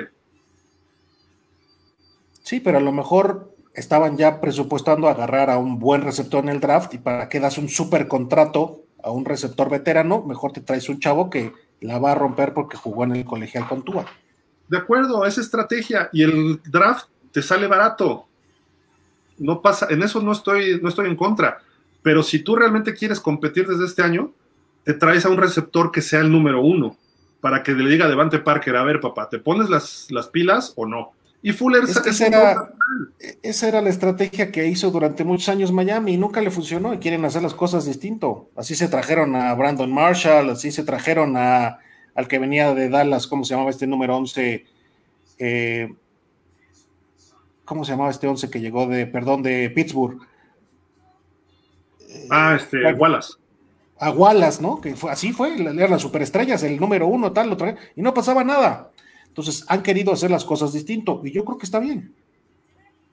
Yo digo que está bien hacer la base tuya propia, pero hasta los Pats se llevan un agente libre que les va a cambiar. ¿No se llevaron a Randy Moss? ¿No se llevaron a Wes Welker? Le dan armas a Tom Brady con veteranos que pueden ser por un año, dos, tres años, pero son estelares. ¿No? O sea, si vas a, a- a aplicarte en un agente libre y vas a gastar ahí, que a lo mejor es mala inversión, pues por lo menos gaste en alguien que te va a dar dos, tres temporadas y que te va a funcionar al máximo nivel. Es lo, el caso que estoy hablando de un trade por Aaron Rodgers, por ejemplo. No va a pasar Yo de creo, tres temporadas. yo creo que eso va a pasar en los siguientes dos años. Cuando ya tienes una muy buena base, cuando tienes un equipo bastante competitivo, ya se te quitaron las dudas de que si sí es tu coreback y que no es tu coreback y que los medios parten todo esto. si funciona, eso va a pasar en uno o dos años. Traer, porque incluso ese jugador va a querer jugar en Miami, cosa que no ha pasado hace muchos años. Se, se, veían, se venían porque les pagaban un supercontrato. Por eso se vino Dama Kansu, por eso se vino todos esos jugadores, pero no es porque querían jugar en Miami. Y ahora sí van a venir esos superestrellas caros porque quieren jugar también. Pues ojalá, ojalá sí sea, pero este año ya tenían que haber hecho ese tipo de contrataciones y tienen que ser agresivos, irse por jugadores estelares en el draft. Y este año dejaron ir la, o sea, ¿qué hizo Dallas en su defensa que tenía problemas el año pasado? Siete de nueve drafts. siete, ¿no? sí, se fueron con todo. Miami, nuestro problema era la ofensiva, ha sido los últimos dos, tres años, vete a la ofensiva. ¿Para qué traes a Jalen Phillips si puedes encontrar a un segundo, tercero, a Raquan Davis, tienes a Manuel Ogba, tienes a Wilkins, puedes aportar otros? Te traes un corredor estelar que le va a quitar toda la presión a, a, Tua. Ese tipo de cosas es a lo que voy. ¿Cómo se mueve el NFL hoy en día? Tienes que meter puntos. Tu defensiva fue top 10 el año pasado. Mantienes a Howard, lo, barbeas, le dices, sí, espérame, aguántame, déjeme hacer finanzas y mantienes lo mismo y hasta mejoraste con McKinney, quizá un poco sobre Banoy, eh, los demás que llegaron por ahí, tienes una base muy hecha ya en Miami y lo que llega de este Howland se me hace muy bueno. El asunto es que necesitas jugadores de impacto. Jalen Waddle puede ser un fenómeno, puede ser el siguiente Randy Moss que en su primer año rompa la liga, pero puede ser que se rompa la pierna. que en lugar de que rompa la liga se rompa él. No, le va a ir bien, le va a ir bien. O, Jalen Phillips puede que sufra una conmoción en el juego 2, que ya trae su historial. Entonces, ese tipo de cosas es lo que le están apostando a jugadores de perfil no tan alto, porque no quieren estrellitas, porque las estrellitas, Kenyan Drake, eh, este, ¿cómo se llama? Minka Fitzpatrick, se pusieron bravos y dijeron, no queremos jugar para ti. ¿Por qué? Porque Brian Flores quiere tenerlos abajo. Bill Belichick no le preocupa que sea una estrellita. Él lo puede manejar porque él está arriba de las estrellitas. Y eso lo ve el problema a Flores. Flores quiere jugadores de perfil abajo. Pero, Belichick también se le ponía un jugador, se le ponía un jugador medio acá y lo, lo cambiaba. Es que nadie se le ponía el tiro. El problema no es que, se pongan al tiro. Y el que medio lo se ponía, lo cambiaba. Pero ¿quién se le ha puesto al tiro a Belichick? Nadie. Nadie porque ya de entrada tienes una. Porque es. ¿Sí, Fer? Es, es, más tirano, ¿no? Yo siento que Belichick es más tirano en el sentido de que te o sea, no, no permite, no te permite esas sublevaciones a la primera y te vas. O sea, el mismo Brady lo ha como, como hace diferente su juego en Tampa y como estaba en, en Nueva Inglaterra, ¿no? Lo disfruta ahora más. Incluso, incluso hasta el coachea dentro del campo, cosa que no pasa con, con Belichick, ¿no? Entonces, pues obvio, no se permite. ¿Y qué coach prefieres? Pues es que ahí es muy relativo porque... Yo, creo que,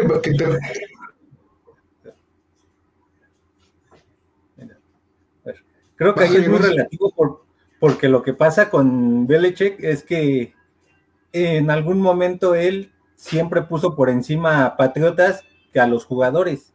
E incluso en algunos momentos entrevistaban a Brady, entrevistaron a Bledsoe, a varios jugadores de Patriotas y decían, nosotros somos los jugadores del momento de la temporada, pero sabemos que en uno o dos años, si seguimos con este con ciertas actitudes, nos van a mandar lejos y no y ya no vamos a ser parte de ese proyecto.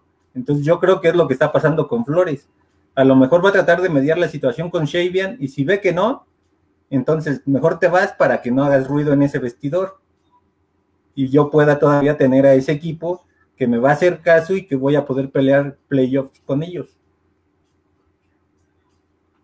Pues digo, ahí, está, ¿no? Hay siempre, no hay una forma para ganar, no hay una sola forma, pero sí hay liderazgos y sí hay eh, eh, formas y estilos que marcan eh, claro el camino.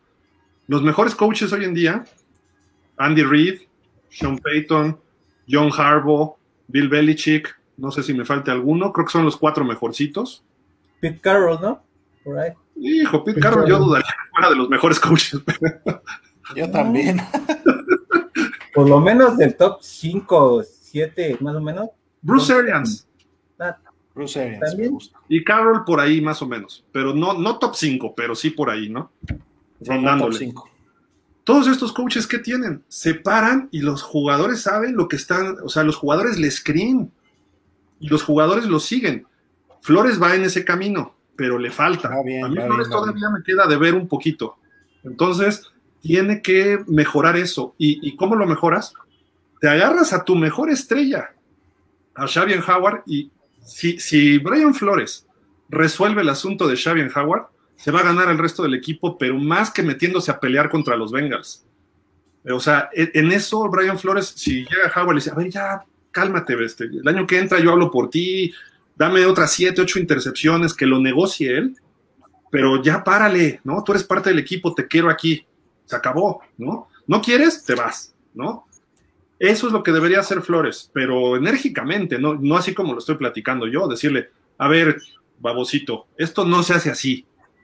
¿Qué te crees, Rodgers? ¿Te crees Rodgers para hacer esto? ¿O quién te crees? ¿No? Este, sí, tuviste 10 intercepciones, pero llevas 20 juegos en dos temporadas.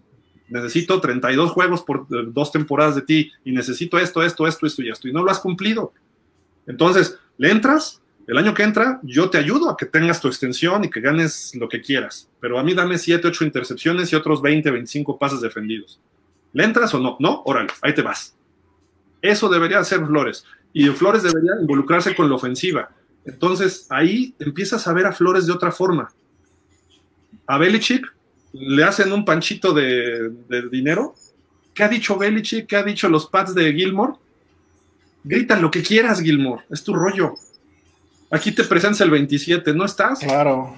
El último que se puso ahí medio al brinco, ¿te acuerdas? Este linebacker que mandaron a Arizona, ¿te acuerdas cómo se llama? Ah, este. Chandler Jones. Chandler Jones, que se puso Y loco y primer- ah, vámonos. Dígale. Al primero al que le pusieron el estate quieto fue a Malcolm Butler y después fue Ryan Logan a los que les dijeron gracias, pero aquí no van a hacer lo que quieran y adiós. A Butler lo banqueó en el Super Bowl contra Sí. Filadelfia Sí. y le permitió a Nick Foles verse como Tom Brady, ¿no? Estuvo arreglado eso, pero bueno, es otra cosa. Pero en fin, digo, cre- creo yo que en, en ese sentido, el ojo de, de los coaches, scouts y gerencia todavía me ha quedado a deber. Eso se va a ver hasta dos, tres años si en verdad lo que ellos vieron es el, talento está, o sea, el talento está, pero me refiero también ahí entra el coacheo. Y el coacheo ofensivo ha estado por la calle los últimos, los tres años de Flores ha estado muy mal. Este año tiene que cambiar y tiene dos coordinadores, vamos a ver. Entonces él tiene que involucrarse y decidir, tomar decisiones con ese carácter que tiene en la defensa. Eso es lo que yo veo. Pero bueno, Pero van dos, van dos, Gil. Este es el tercero. Este, el tercero eso, es el bueno. este, tres coordinadores en tres años, es a lo que me refiero, ¿no? Sí. Segundo día, dice, Flores tiene un buen paquete de jugadores atrás como para preocuparse por Xavier. Adicional así, tenemos otra selección de primera ronda para el año que viene y se sigue armando el equipo con selecciones colegiales. Eh, no está mal. César Thomas, ya te habías liberas, Thomas liberas Gordo, pero es el mejor coreback. es pesado como él solo, ¿no? Pero así como lo, lo podemos saber todos que es el mejor coreback, él también lo sabe y ese es el problema. No, O y- si y quizás no el, siendo- no el mejor, sí el segundo, tercer mejor, porque está ahí este Patrick Mahomes en estos momentos, pero de que no lo bajas del top 3, ahí está. Pero en- para mí los últimos 10 años ha sido el 1 o el 2 cada año. El 1 o el 2. El año pasado fue el mejor. Sí. O sea, Sí. Miguel Darío, eso me gusta, Gil, que aprenda tú a de Rodgers, así es candidato al Super Bowl. No, pues sería genial y ganamos de todas, todas, ¿no? David Galo dice, soy defensor de Tua, pero me agrada la idea que dice Gil con Rodgers. Ya les volviste a vender a Rogers. Qué bárbaro.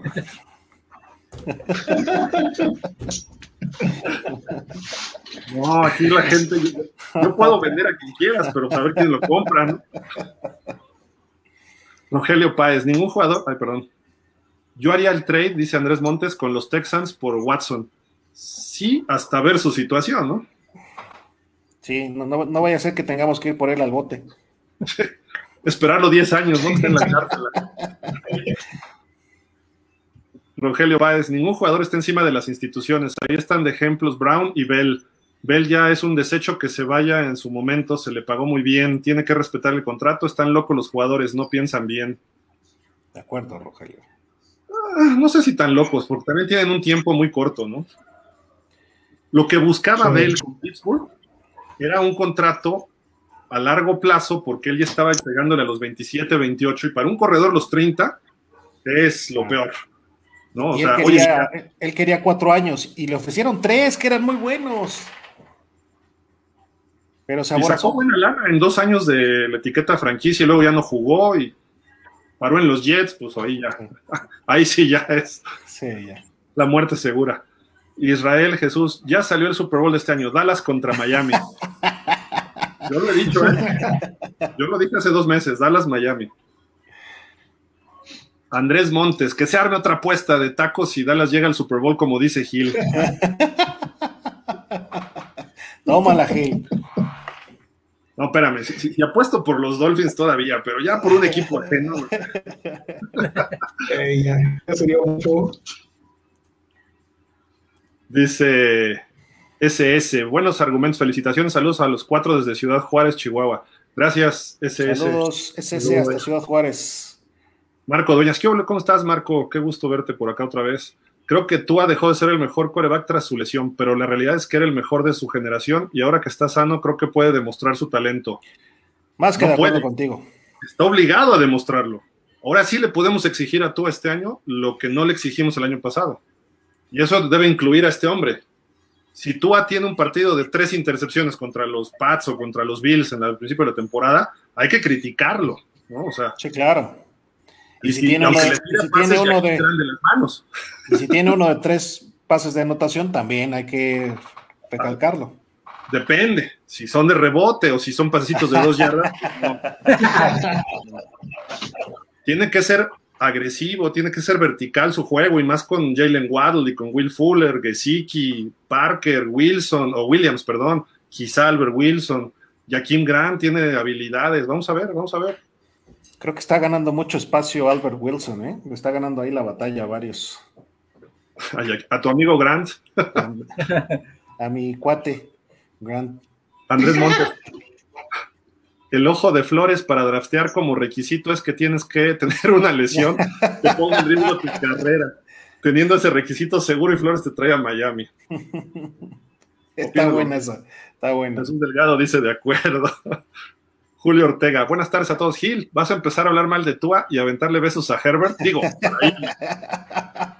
Justin, te amo. Regresa, ven con nosotros. No. No, no, no. Rafael Rangel, me gusta lo que acaba de decir Gil. No hay estrellas que mencionar en la defensiva. Sin embargo, tuvimos una de las mejores defensivas de la liga. Eso habla de un excelente trabajo en equipo. Sí. Es como la no-name defense 2. No-name defense. Aunque después se contradiga por el agüita. Por la agüita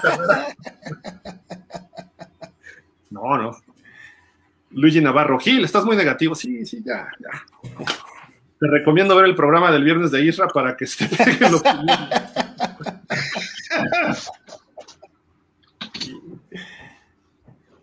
Mira, he sido optimista 20 años. Entonces prefiero ser negativo y que me calle en la boca a, seguir diciendo, Miami va al Super Bowl con Tannehill y con Pennington y con Henny. Y, ¡Wow! La Wildcat va a revolucionar la NFL y ¡pum! Nos sacan en playoffs. Mejor hay que exigirle a Tua. A ver, Tua, ya ponte los pantalones bien y demuestra que eres un líder. A ver, Flores, órale, entrale. Eso. David Galo dice, Gil, tú lo dijiste bien, Flores no escogió al jugador que la afición quería y eso no lo debemos de ver así para decir si han tomado no buenas decisiones con los jugadores. No, la afición siempre quiso a Tua. Estuvo el tanking por eh, Tua, Se, movió desde un año antes, toda la afición estaba con ellos. Yo era el que no. Yo no, yo. Bueno, Javier tampoco. Pero no, no, la afición le cumplió a la afición más bien. Como que le dio frío decir, mejor me voy por Herbert que por Tua, ¿no? Porque ya estaban clavados ahí. Ah, pero a lo mejor a lo mejor se refiere a Harris, ¿no? ¿A quién? ¿A, quién? a este Harris, a Najee Harris. Ah, ok. de este año. Sí, puede, ser. Ahí sí, Harris estaba, tenía sus, buenos seguidores, eso sí. la afición estaba mucho con Harris. Hasta Harris decía que se iba a ir a Miami. Aunque él empezó con Pittsburgh como días antes del draft, ¿no? Ya. sí. Sí, sí.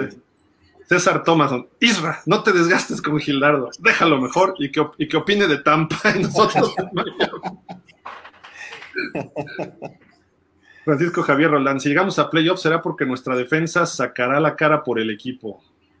Tiene que ser importante la defensa. Sí, la defensa tiene que poner su, granito de arena. Y por ahí salió los pronósticos, ¿no? Para, o ya lo dijiste tú en tu programa, este, la columna del podcast, este, Israel, los pronósticos para este año de los jugadores, ¿no? De los corebacks de Tua. O lo vi en algún otro lado, no sé. No, no le hemos mencionado nosotros todavía.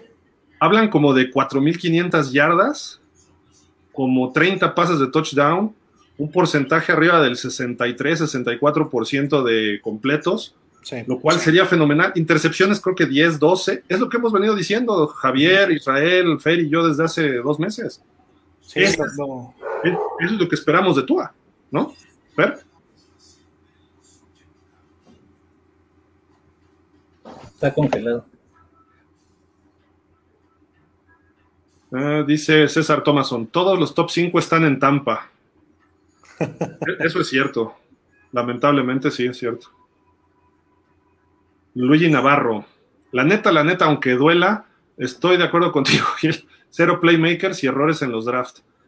Mira, no sé si errores, porque ah, decir un error, pues sería que ya tuviéramos un bust ahorita, ¿no? Pero eh, me tiene que demostrar Noah, me tiene que demostrar Austin Jackson y Tua, que son los del año pasado. Este año tienen que mostrarse de otra forma, los tres. Eh, de este año, pues, a lo mejor Jalen Phillips y Jalen Waddle, pues todavía tienen ese margen de ser novatos, ¿no? Pero pues, los del año pasado ya no tienen pretexto de que, ok, no hubo off-season, te lo valgo, pero ahorita ya llevan una temporada más el off-season, entonces ahí sí ya es otra cosa, ¿no?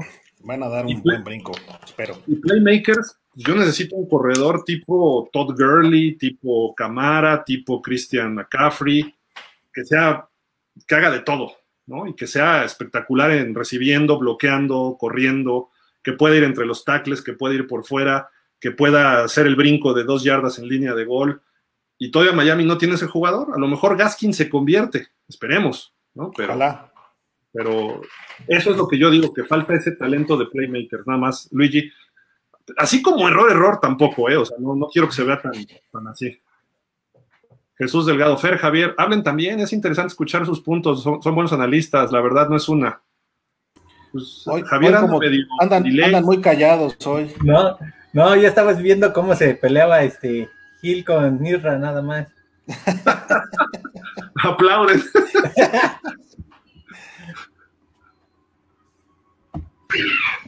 David Galo dice, como dato, la comparación de Flores con Belichick en sus primeros tres años como coach tuvo récord perdedor. Entonces demos tiempo para que Flores demuestre lo que tiene que dar. De acuerdo, no es de la de la noche a la mañana, no es. Y el récord te indica todo, pero también te indica muchas cosas el comportamiento de la persona, ¿no? Sabes hacia dónde va. Y Flores está decidido hacia dónde va, le falta echarle un poquito nada más de seso por algunos lados, no, no va mal no va mal. Fer, dinos algo de Flores, de compadre con Sí, este, si, si Flores tiene una temporada por lo menos con 10 victorias, se va a colocar como el cuarto entrenador eh, pues más ganador de, de, los delfines. Cuarto o quinto, si no estoy mal, se colocaría detrás de creo que fue, te digo, ahorita me acuerdo quién es, pero, pero se colocaría ahí. Creo que sí, creo que es más atrás o arriba de él. Según yo, ya con 10 lo pasa, creo. A ver, estoy preparando una gráfica de eso, porque aquí está la lista de todos los tiempos de los coaches de Dolphins. Déjenme la comparto. Espérenme porque esto tarda un poquitín. Pero cuando ves esa lista, dices, qué bárbaro. Qué mal hemos estado en coaches. sí, claro. Te, da una idea de qué ha pasado. Sí. Ahí va, ahí va. Está cargando. Ahí va. Pero también es bueno que se coloque ahí, ¿no? Perdón, atrás de Esparano se colocaría. De Esparano, ajá. 15. Con 10 rebasa hasta Pasaría, para sea a Philbin, exacto, pasa a Philbin. Sí. Sí, se colocaría como el quinto atrás de Esparano. O sea, ya para que vamos a tener, ya rebasa, se empata a, a Esparano, ¿no? A Esparano. En victoria. Sí. Y obviamente, pues con ya con un diferencial a favor en las victorias, ¿no? Oye, Wanstead tuvo 42. Sí. ¿De dónde? 42. 42. es que como te caía tan mal. no. A mí no me caía mal, pero si había mucha gente en contra de él. Sí, sí había mucha gente en contra. Hasta más que Jimmy Johnson. Sí. sí, no, no, no, no hizo clic con la gente. Fíjate. A mí no me caía mal. Dave Wanstead. ¿Dónde estás, Wani? Te queremos. Te extrañamos. Esparano, yo pensé que estaba en 500 y no, no está en 500, tenía más, más derrotas. Es que empezó bien, pero después se vino abajo, ¿no? Se vino abajo, sí. Que tampoco se fue hasta el fondo. Estuvo como media tabla bajito, ¿no? Sí. Marco Antonio Vivero, saludos desde Tultitlán, Dolphin de toda la vida. Saludos, Marco. Saludos, Marco. A Tultitlán. Edmundo Díaz, Gesicki no termina de convencerme, lo he visto en partidos perderse totalmente. ¿Perderse en, bloqueo o, o en las Desaparece de estadísticas a veces, ¿no?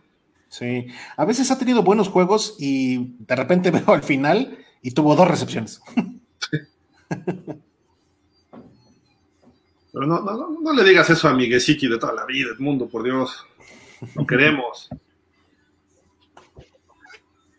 Cés dice, esperemos el playbook sea agresivo en juego aéreo, pero todos sabemos que debe ser equilibrado con juego terrestre. Creo que sí va a estar más cargado al fuego aéreo, ¿eh? Sí.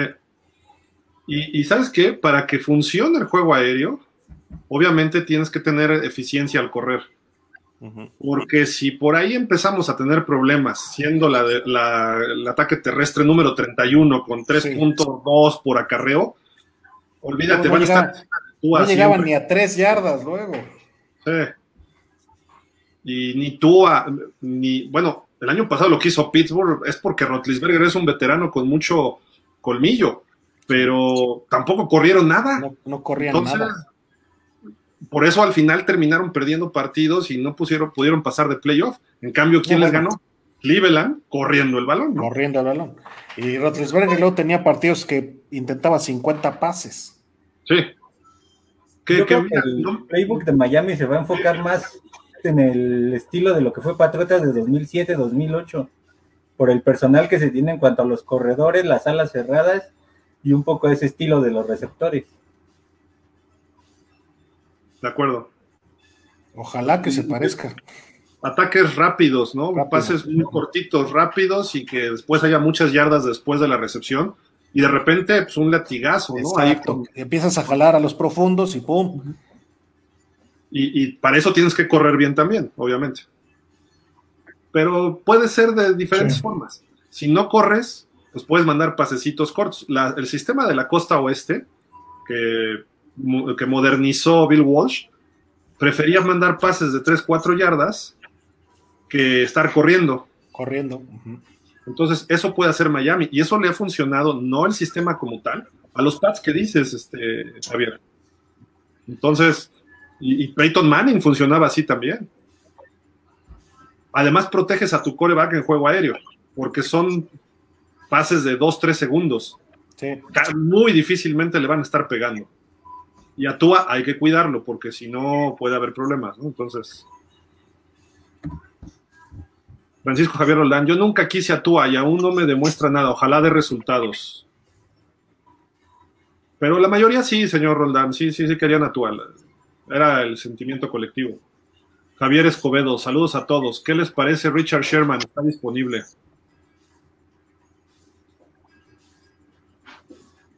Pues no, porque ya trajiste a McCorty y es casi de la misma edad y del, mismo este, estilo. Estilo, Entonces, estilo de pues, juego, ¿no? Ajá. Y creo que ya no tiene la misma velocidad de Sherman, ¿no? Además. Sí, no. Y se me hace conflictivo, ¿no? Fíjate que no tanto, ¿eh? ¿No? Es lidercillo, pero no es, no es que divida a un equipo. Lo hizo bien con Seattle, lo hizo bien con San Francisco. Creo que podría apoyar, ¿eh? También, pero no lo veo ya siendo eficiente como en otras épocas. Sí. Luigi Navarro, tan cero playmakers que Isra usa el jersey de Tannehill. no sé cuál comprar me dure más de dos años. Compra el de Yale, el de Phillips. Es el de Waddle, ¿no? Este. Isra. Es el de Waddle, pero también tengo uno de Tannehill. Este, Pero dice Waddle Hill, ¿no? Algo así. dice Waddle Hill. Ni modo, ni modo de quemar el de Tannehill. Se lo iba a mandar a un amigo que le va a los titanes, pero no lo aceptó. Ahí mándamelo, yo lo acepto. Tannehill me caía bien.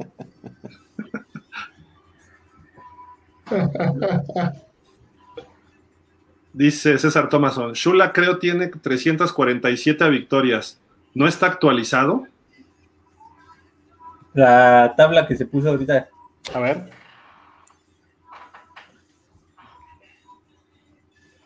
Ah, sí, no. Ah, está, está mal. Ajá. Pero no, ¿sabes qué? Pueden ser las de Miami, porque también tenía con los Colts. Con los Colts. Ajá. Sí, es que exacto, como la de. Chula es la general o la con Miami nada más. Esto es de los Dolphins, ¿eh? Sí. Sí. Si no, Jimmy Johnson tendría más también con los Cowboys, ¿no? Y Wanstead Sí. jugó con, bueno, fue coach de Chicago, Chicago. ¿no? Chicago. ajá. Que no le fue muy bien tampoco, pero No, sí, e- es en Miami todo esto, sí. Perdón, César. sí. Vic, llegando tarde, saludos amigos de Chihuahua. ¿Qué huele, Vic? Ya llevamos hora y media. Chi- Chihuahua. ¿Qué pasó? saludos. Ramiro, buenas noches a los cuatro. Saludos desde Montemorelos, Nuevo León. Saludos.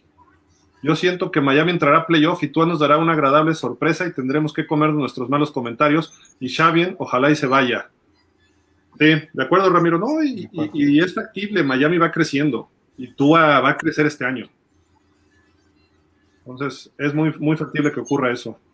Cés Gabber dice: play action y yardas ganadas después de la recepción. Sí, Eso, eso es clave ¿eh? para Miami. sí. Jesús Delgado, ¿cuál es la comida o botana perfecta para ver un juego de los Fins de cada uno? La mía son tacos de birria para ver los juegos. Órale. Javier, empiézale tú.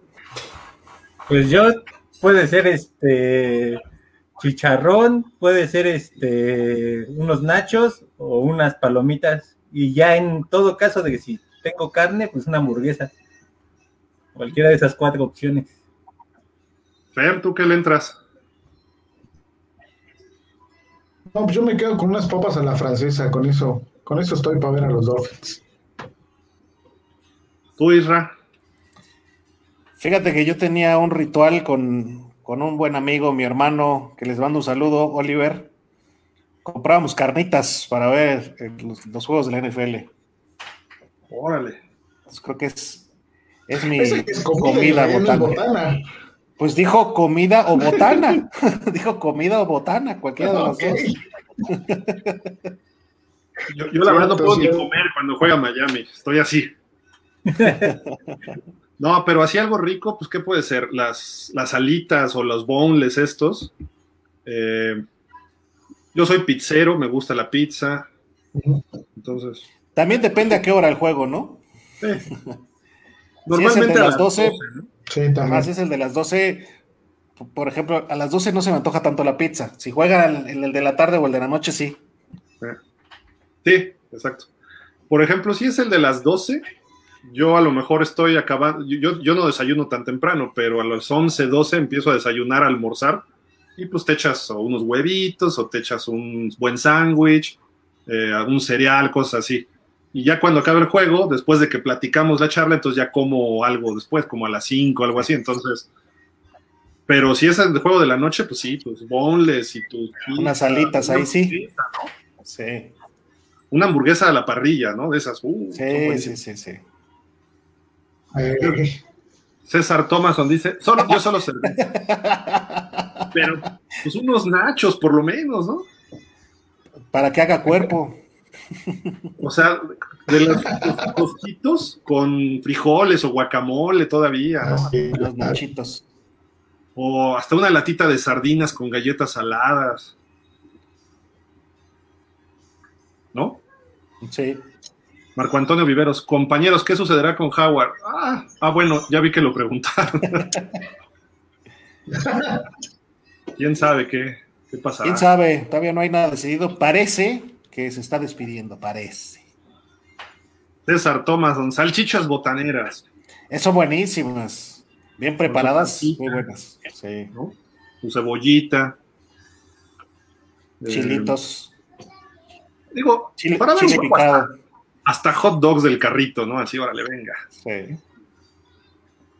Ah, bueno, ya. César, tenemos que ver un partido próximamente juntos. O sea, no ves el cuarto cuarto.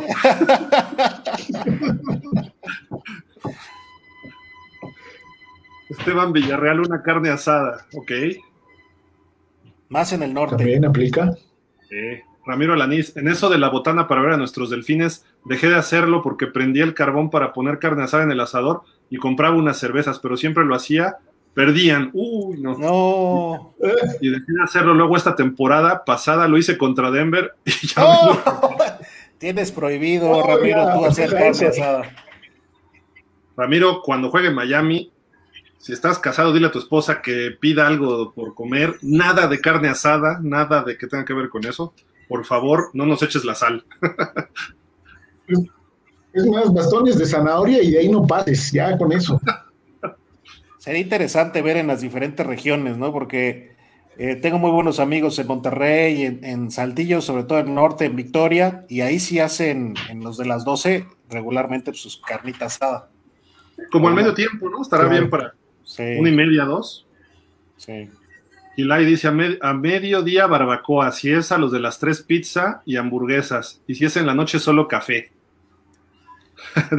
Pero, por ejemplo, no sé si los que estén en costa, este, a qué apliquen, ¿no?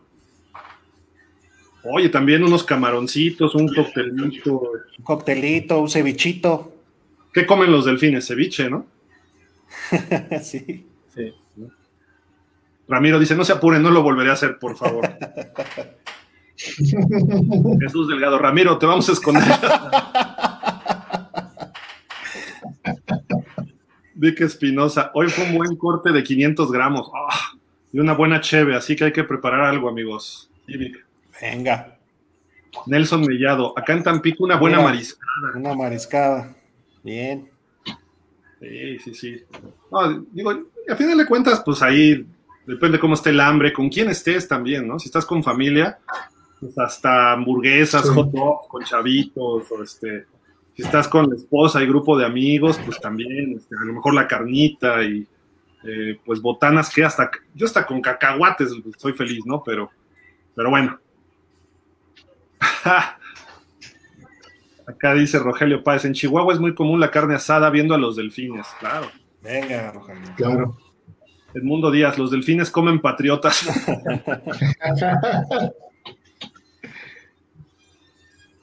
Jaime nos dice, en Zacatecas unos tacos envenenados. ¿Cuáles son esos? Ay, qué padre en Zacatecas. ¿Cuáles son esos? No sé, voy a preguntar. La familia de mi mujer es de Zacatecas, voy a preguntar. Platícanos, Jaime, ¿cómo son preparados esos? Discúlpame, yo no, no he ido para, no conozco Zacatecas, pero platícanos cómo son. Esteban Villarreal dice, si está bueno el juego, puro juguito gástrico. Oh, sí. Pura agua de cebada. Con pura y agua de arde el cebada. estómago, ¿no? Estás así de que. Vic Espinosa dice: A esta hora, un buen pisto. Alan Poe, acá en Toluca, un buen chorizo verde. Está bien. Bien. Bien. Des Gaber, soy de la Ciudad de México, pero el aguachile es bueno para el juego de las tres. Bien, ¿eh? Sí, cómo no. Un buen ceviche. Saludos a mis amigos del ceviche bichi. ¿De bichi bichi? ¿Dónde es eso? Unos amigos que tienen un servicio de, de- de ceviche que mandan a domicilio. Muy bueno. Luego se los voy a presentar. Va. ¿A dónde próximamente nos vas a invitar o qué? Ya se cortó. Que empiece la temporada, les vamos a mandar uno. Les vamos a mandar un ceviche biche. Oigan, eh, pues así un tema ya para despedir, eh, salió que pues los Dolphins están siendo excluidos de la lista de equipos que tienen una oportunidad real de ganar el Super Bowl esta temporada. Por ahí nos mandó la notita eh, Javier, me parece, o Israel. Eh, a pesar del año que tuvieron, del año pasado de 10-6, después de haber tenido un año de 5-11, de haber terminado ganando 5 de los últimos 9 en el 19, luego 10-6, que pudo haber sido más, faltó dos, tres detallitos. Eh, pues no sé, creo que sí nos están excluyendo, ¿no? ¿no? No sé de dónde salió esta lista de Sports Illustrated, ¿no? Sí. Y ponen a los dos Sí, equipos sí. que tienen una oportunidad real.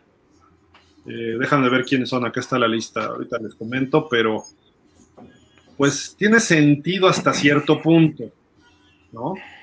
Pero por otro lado, pues puede ser un caballo negro que no lo debes descuidar, ¿no? El número uno es Kansas, según ellos. Luego el número dos es Tampa. El número tres es Cleveland. El número cuatro Wow. es Buffalo. El cinco es Green Bay. El seis son los Rams. Los Rams. El siete son los 49ers. Quisiera ver si, si Green Bay se mantiene sin Rogers, ¿no? Sí, claro. Creo que eso depende mucho, ¿no? Hasta el Claro. 8, mis Super Dallas Cowboys, ¿cómo ves? en el 9 los Colts. En el 10 los Ravens. En el 11 Seattle. Y el 12 los Chargers con mi Justin Herbert. ¿Qué ole? ¿Qué ole? ¿No ponen a Pittsburgh? ¿No ponen a, a los Pats? No ponen, No no ponen ponen a a, los no ponen a, a- a vikingos tampoco. A A Vikingos, ¿no? Tennessee, a Tennessee, wow. A Washington no lo ponen. A Seattle tampoco. Seattle, no apareció, ¿verdad? ¿no? No. Está- está. Ah, no, sí, es Seattle sí es el 11. Me, me brincan. Ah, sí. Perdón. Me brincan los Browns, ¿no? Tan arriba. Eh, Es que sí, sí traen buen equipo, pero nunca olvidemos que los Browns son los Browns. los Browns Sí. de toda la vida. Los Browns son los Browns y los Bills son los Bills. Entonces, Cierto, también. A ver, ¿dó- ¿dónde íbamos? Ah, acá, Edmundo Díaz. Si van perdiendo los delfines, Bills. Billis, Billis, come pura Billis. Perdón, perdón, sí. Yo los Bills. Arturo Velázquez, Vázquez, perdón, Leduc. Pues yo no me complico. Lo que hay en el menú de Hooters o el Twin Peaks. Sorry la mención. No, está bien, está bien. En el Hooters, las- la- los boneless, ¿no? La salita. A mí me gustan más las normales que las boneless ahí en el Hooters. Las alitas, las alitas. Sí, las Los alitas. boneless son muy buenos en Buffalo Wild Wings, donde Ahí son ido. buenos los boneless, sí. Y también en el Wingstop. Ah, ahí hay buen surtido. Son muy también. pequeñitos todos, ¿no? Sí. Ahí. Pero pides tu charola. Hasta estoy este, salivando así. tu charola, Sí, como con 10 de un tipo, 10 con queso parmesano, 10 Uf, salsa. sí. Uy, no, no, no. Hay- otro lugar muy bueno también. Ya que estamos mencionando. Se llama Buf- eh, Bufalucas, una cosa así. También te mandan una charola con diferentes. Pides como cinco tipos distintos. Uf. El Twin Peaks no he ido, pero sí tengo ganas de ir. Dicen que es muy bueno. Francisco Javier Roldán, solo una buena botana, papas, cacahuates, etcétera, y un queso panela. Oh. Ya, ya si andamos Sí. ricachones, pues hasta tus carnes frías, ¿no? De jamón serrano, tus quesos, este, pues esos quesos fuertes, ¿no? Este. Ya si andas muy, ¿cómo dicen? Este, fifi, ¿no? Jaime dice, son unos tacos en tortilla grande fritos, los de Zacatecas, ¿no? Los Ah, envenenados. sí. Ajá. Con una mezcla de sopa de fideo. Uf, qué rico, frijoles, papa. Se le puede agregar Oh. queso y bistec. No, están buenísimos. No. ¿Y cuándo vamos a Zacatecas? En, en México, en la ciudad, ¿dónde puedes conseguir eso? Dinos. Porque yo no me aguanto hasta ir a Zacatecas. Yo voy por uno de Me esos. ya imagino me- que como es, como es de tortilla grande, los han de doblar, ¿no? Así como lo hacen también en el norte. no, ya se, ve buenísimo, Jaime, eso que, está pinta Comí unos una vez y sí están muy buenos, ahora que recuerdo, en una, en una fiesta colonial o algo así de, los chavos, ¿no? Sí. Y la hay mantenimiento. Si llega la familia asesina, oye, perdón, estoy ya salivando de todo lo que dicen, pales y salsa roja. Ay, Dios mío. Tengo hambre, tengo hambre. Dice Jaime, los tacos se doblan con una salsa uchola o de cacahuate. Uh, no Huichola, ¿no? Ajá, huichola. Uf. Uf. César Thomason, es publicidad pagada. ¿Cuál, cuál, cuál? ¿Cuál de todas las marcas que ya dijimos? Fue lo que hemos dicho. César, yo vi un reporte en donde Denver está arriba de Miami. Ups. Eso se me era complicado. Luigi Navarro, también ayer o anteayer salió una nota sobre las posibilidades reales de Tua. ¿La leyeron? Creo que es lo del pronóstico, ¿no? Que, que debe mejorar. Uy, mira esto que está poniendo Esteban, frijoles charros. Unos frijolitos charros, uf. Los de, ¿cómo se llama este lugar? Este, la parrilla suiza, ¿los han probado? muy buenos. Uf. César Thomason, vas a salivar más cuando nos pagues los tacos. Pero voy a estar.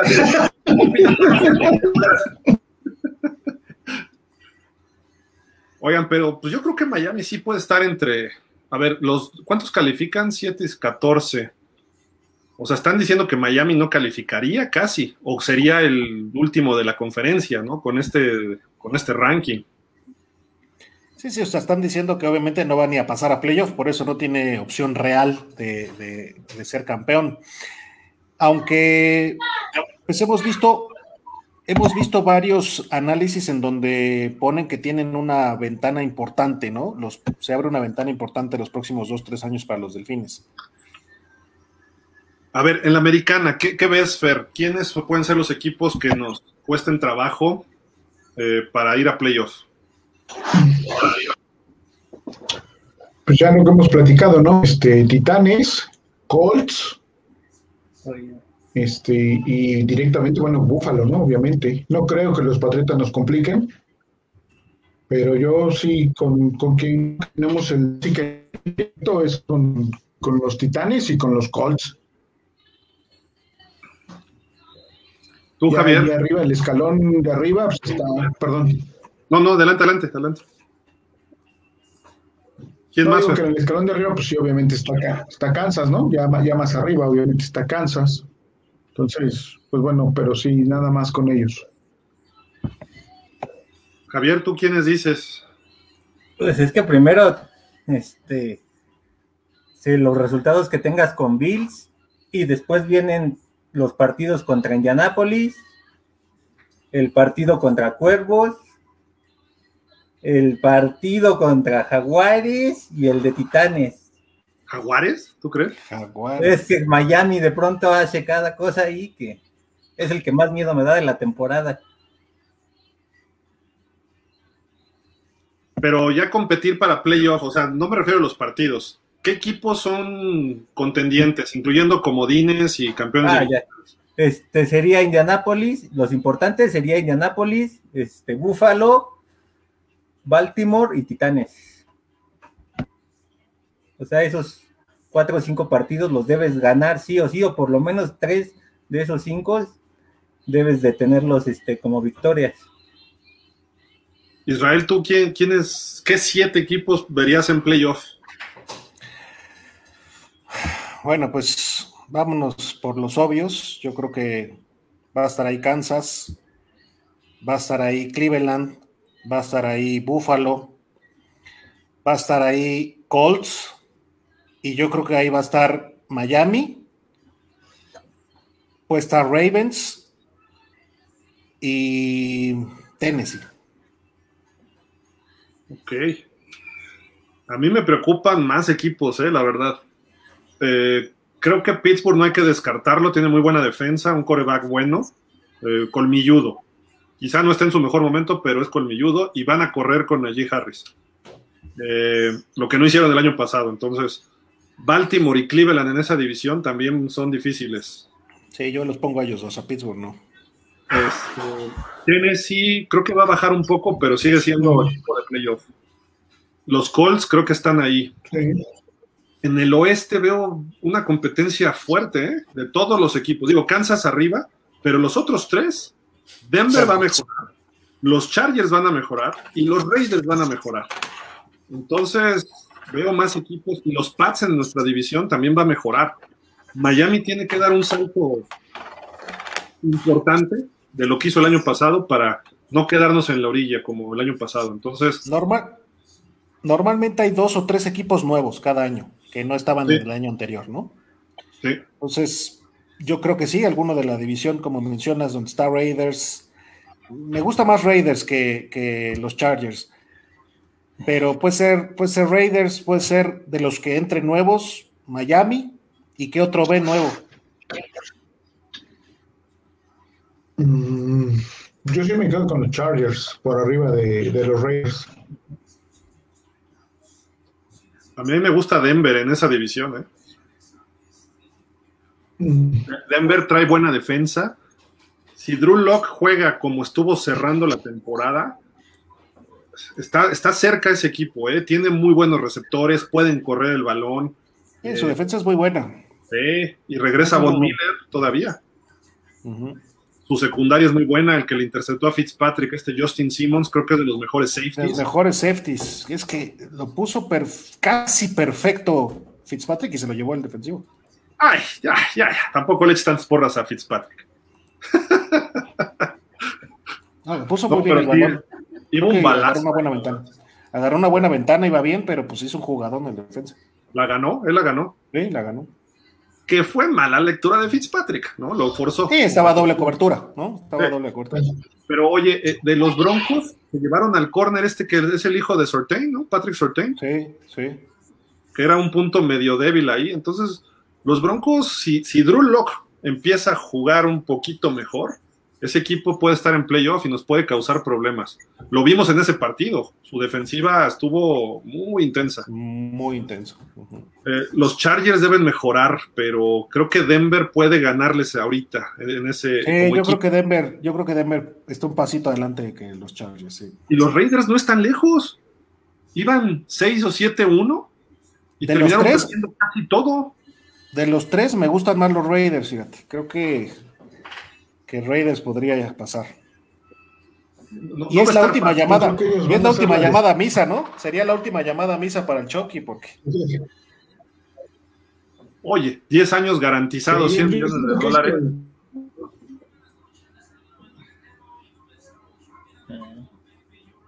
Pero con base en eso y lo que decía precisamente Javier, viendo el calendario que aquí lo tenemos, está complicadíísimo. ¿no? Porque hay que ganarle a los Raiders, hay que ganarle a los Colts. Jaguars, bueno, se, sup- o'clock. supone que los Jaguars les vamos a ganar, se supone. Igual a los Texans en teoría. Hay que ganarle a los Ravens. Hay que ganarle a, a Titans. Esos cuatro partidos van, pueden definir un criterio de desempate para un equipo comodín o para ir a playoff, ¿no? O hasta posición, ¿no? Obviamente los Pats, los dos y los dos con Bills son clave, ¿no? Ahora sí que a finales de octubre sabremos si vamos a estar peleando playoff. Si salimos con 3-3 o 4-2, posiblemente este, a finales de octubre el equipo podrá ser serio contendiente. Híjole. Sí está, no está fácil. Pero todavía nos faltaría. No, nos faltaría ir todavía con Ravens y con, con Titans, ¿no? Para a lo mejor definir en el último caso ser el último lugar, a lo mejor con ellos. Entonces, no creo que ya en octubre sepamos bien qué onda. Sí, ¿no? Probablemente en noviembre, ya cuando no nos falte el de el de Titanes, ¿no? Y Pats, cómo, cómo vaya, cómo vaya a terminar. Mira, creo, creo que es vital que primero tienes que cumplir lo que tienes que cumplir, lo de cajón. Tienes que ganarle a los Jaguars, Atlanta, a Houston, los dos a los Jets, el de Carolina, que son seis, ¿no? Uno, dos, tres, cuatro, cinco, seis. Esos tienes que, ninguno de esos puedes perder. aunque sea de visitante, tienes que ganar esos seis partidos a Chaleco. Y después tienes que pegarle uno a los Bills y uno a los Pats, por lo menos. Si puedes barrerlos, mejor, ¿no? Entonces ya van ocho. Ponle, tienes que ganarle a los Colts, que es importante de la, de la conferencia, y a los Raiders, alguno de esos. Por lo menos de los dos que ganes uno. Entonces ya van nueve juegos. Tienes que pegarle ya sea a Tennessee o a los Gigantes o a Nueva Orleans. De esos tres tienes que sacar dos para que ya llegues a 11 juegos, 10, 11 juegos y estés peleando playoff. Si pierdes con Tampa se puede entender, si pierdes en Buffalo se puede entender, si pierdes, este, ¿qué otro? Con los Ravens pudiera entenderse que es un equipo que trae un poquito más de racha, ¿no? Entonces, o si le ganas alguno de estos, te puedes dar el lujo después de perder con los Jaguars en Londres, si, si, si te preocupa tanto, Javier, pero... no, no, no, en, Londres, en Londres no perdemos. No está fácil, ¿eh? No está fácil. No, ahí sí los Jaguars se convierten en equipo de NFL. En Londres se convierten en equipo de NFL. En Jacksonville, ¿no? En Jacksonville todavía no. Ah, está, duro, pero bueno, hay, hay, oportunidad, ¿no? Y pues vámonos, no sé si quieran agregar algo más, alguna otra nota, este, algo que faltó, que quieran decir, este, Fer, Javier, Irra. Adelante, Javier Fer. no, Gil. No, Gil, ya este sería todo por hoy, creo. Javier. No, nada, nada más que agregar, ya. Parece que los temas. Isra. No, pues creo que estuvo bueno el programa, buen, buenos temas. Este, agradecerle a todos los que nos acompañaron, invitarlos que nos vean el viernes en la perfecta Delfinmanía. No se lo pierdan. A las 7. Y a las 7 de la noche el viernes. Y acá nos dice Jaime, me faltaron los chis jalapeños o serranos toreados. Uf, no, bueno. Uf. Jorge Fergadís. Dinos en dónde los podemos conseguir en la Ciudad de México. Sí, no seas así. Bueno, los chiles jalapeños serranos es fácil, ¿no? pero, los, tacos, los tacos, sí. Jorge Fergadís dice, Denver con Aaron Rodgers, cuidado. Eso sí, ¿eh? Eso sí, eso sería, uff. Sí, ese equipo está listo, ¿eh? Ya. Y es viable aparte, ¿no? O sea, sí es probable que es, ah. el que está más probable de todos. Sí. César Tomás, un excelente programa, buenos comentarios, saludos. Israel, viernes en tu columna nos saludamos. Ahí nos vemos, César. Jorge, ¿con Denver o Raiders? Este, ah, dice, perdón, nos preguntaba de Denver con Aaron, cuidado, ¿dónde creen que llegue al Super Bowl Aaron? ¿Con Denver o con Raiders? Yo veo más factible Denver, o sea, si se da, yo lo veo factible con Denver. Es que los Raiders tienen también. Kenny Drake y Joseph corren. Su línea ofensiva está bien. La defensa todavía tiene algunos puntitos débiles, pero tienen receptores espectaculares. O sea, los explotaría bien. Pero Denver creo que sí, como lo dijiste, está listo. ¿eh? Sí. Ramiro, Jesús Delgado, no te preocupes. Comparé yo mismo. Comparé yo mismo, lo entendí. Compare, ¿no? De compadre, ¿no? Ajá, no te preocupes, compare, ¿no? Yo mismo lo entendí. Carlos Niño. ¿De qué? Miami solo ganaría a la, país. ¿Qué? ¿Qué? Ahora sí no entendí, Carlos, perdón. Ramiro Lanís, ya antojaron la carne asada, ajá. Ajá, cuando gusten acá en Nuevo León, pero sin jugar los delfines. No, sí, Ramiro, eso es. Sí, exacto. el día previo o el día siguiente, pero el día que jueguen. Y Rubén. Es una victoria. Buen programa, saludos. Pues vámonos, este, ya platicaremos la próxima semana. Si ocurre algo, nos conectamos el viernes a las 7. No se pierdan la, el podcast videocolumna, o como le queramos llamar a lo perfecta del Filmanía con Israel. Per, muchísimas gracias, como siempre, un saludo. Gracias y qué bueno que nos acompañaron nuestros amigos. Buenas noches a todos. Javier, vámonos, muchas gracias. Buenas noches, ya saludos a todos y listo, para esperar la semana que viene los temas que vayan surgiendo. Aquí Carlos Afais nos dice, Solo ganaría en la FAIS, no te hagas pip. bueno, pero pues, se vale, ¿no? que gane donde gane, pero que gane el campeonato, ¿no? Vámonos, muchísimas gracias, Isra. Muchas gracias a todos, que tengan buena noche, FinShop. Y pues recuerden, el viernes a las 7 y el próximo martes vemos aquí a las 7 y pues síganos en los espacios de pausa también si quieren por ahí, este, mañana a las 5 y hay diferentes videocolumnas también de otros equipos para que ahí nos puedan estar siguiendo de lo que hagamos. Muchísimas gracias, buenas noches, pásenla bien, bye, cuídense, cuídense, ¿eh? viene la tercera ola, ya lo declararon. Sí, no relajen, no relajen las medidas, bye. Aumentenlas. Gracias, bye.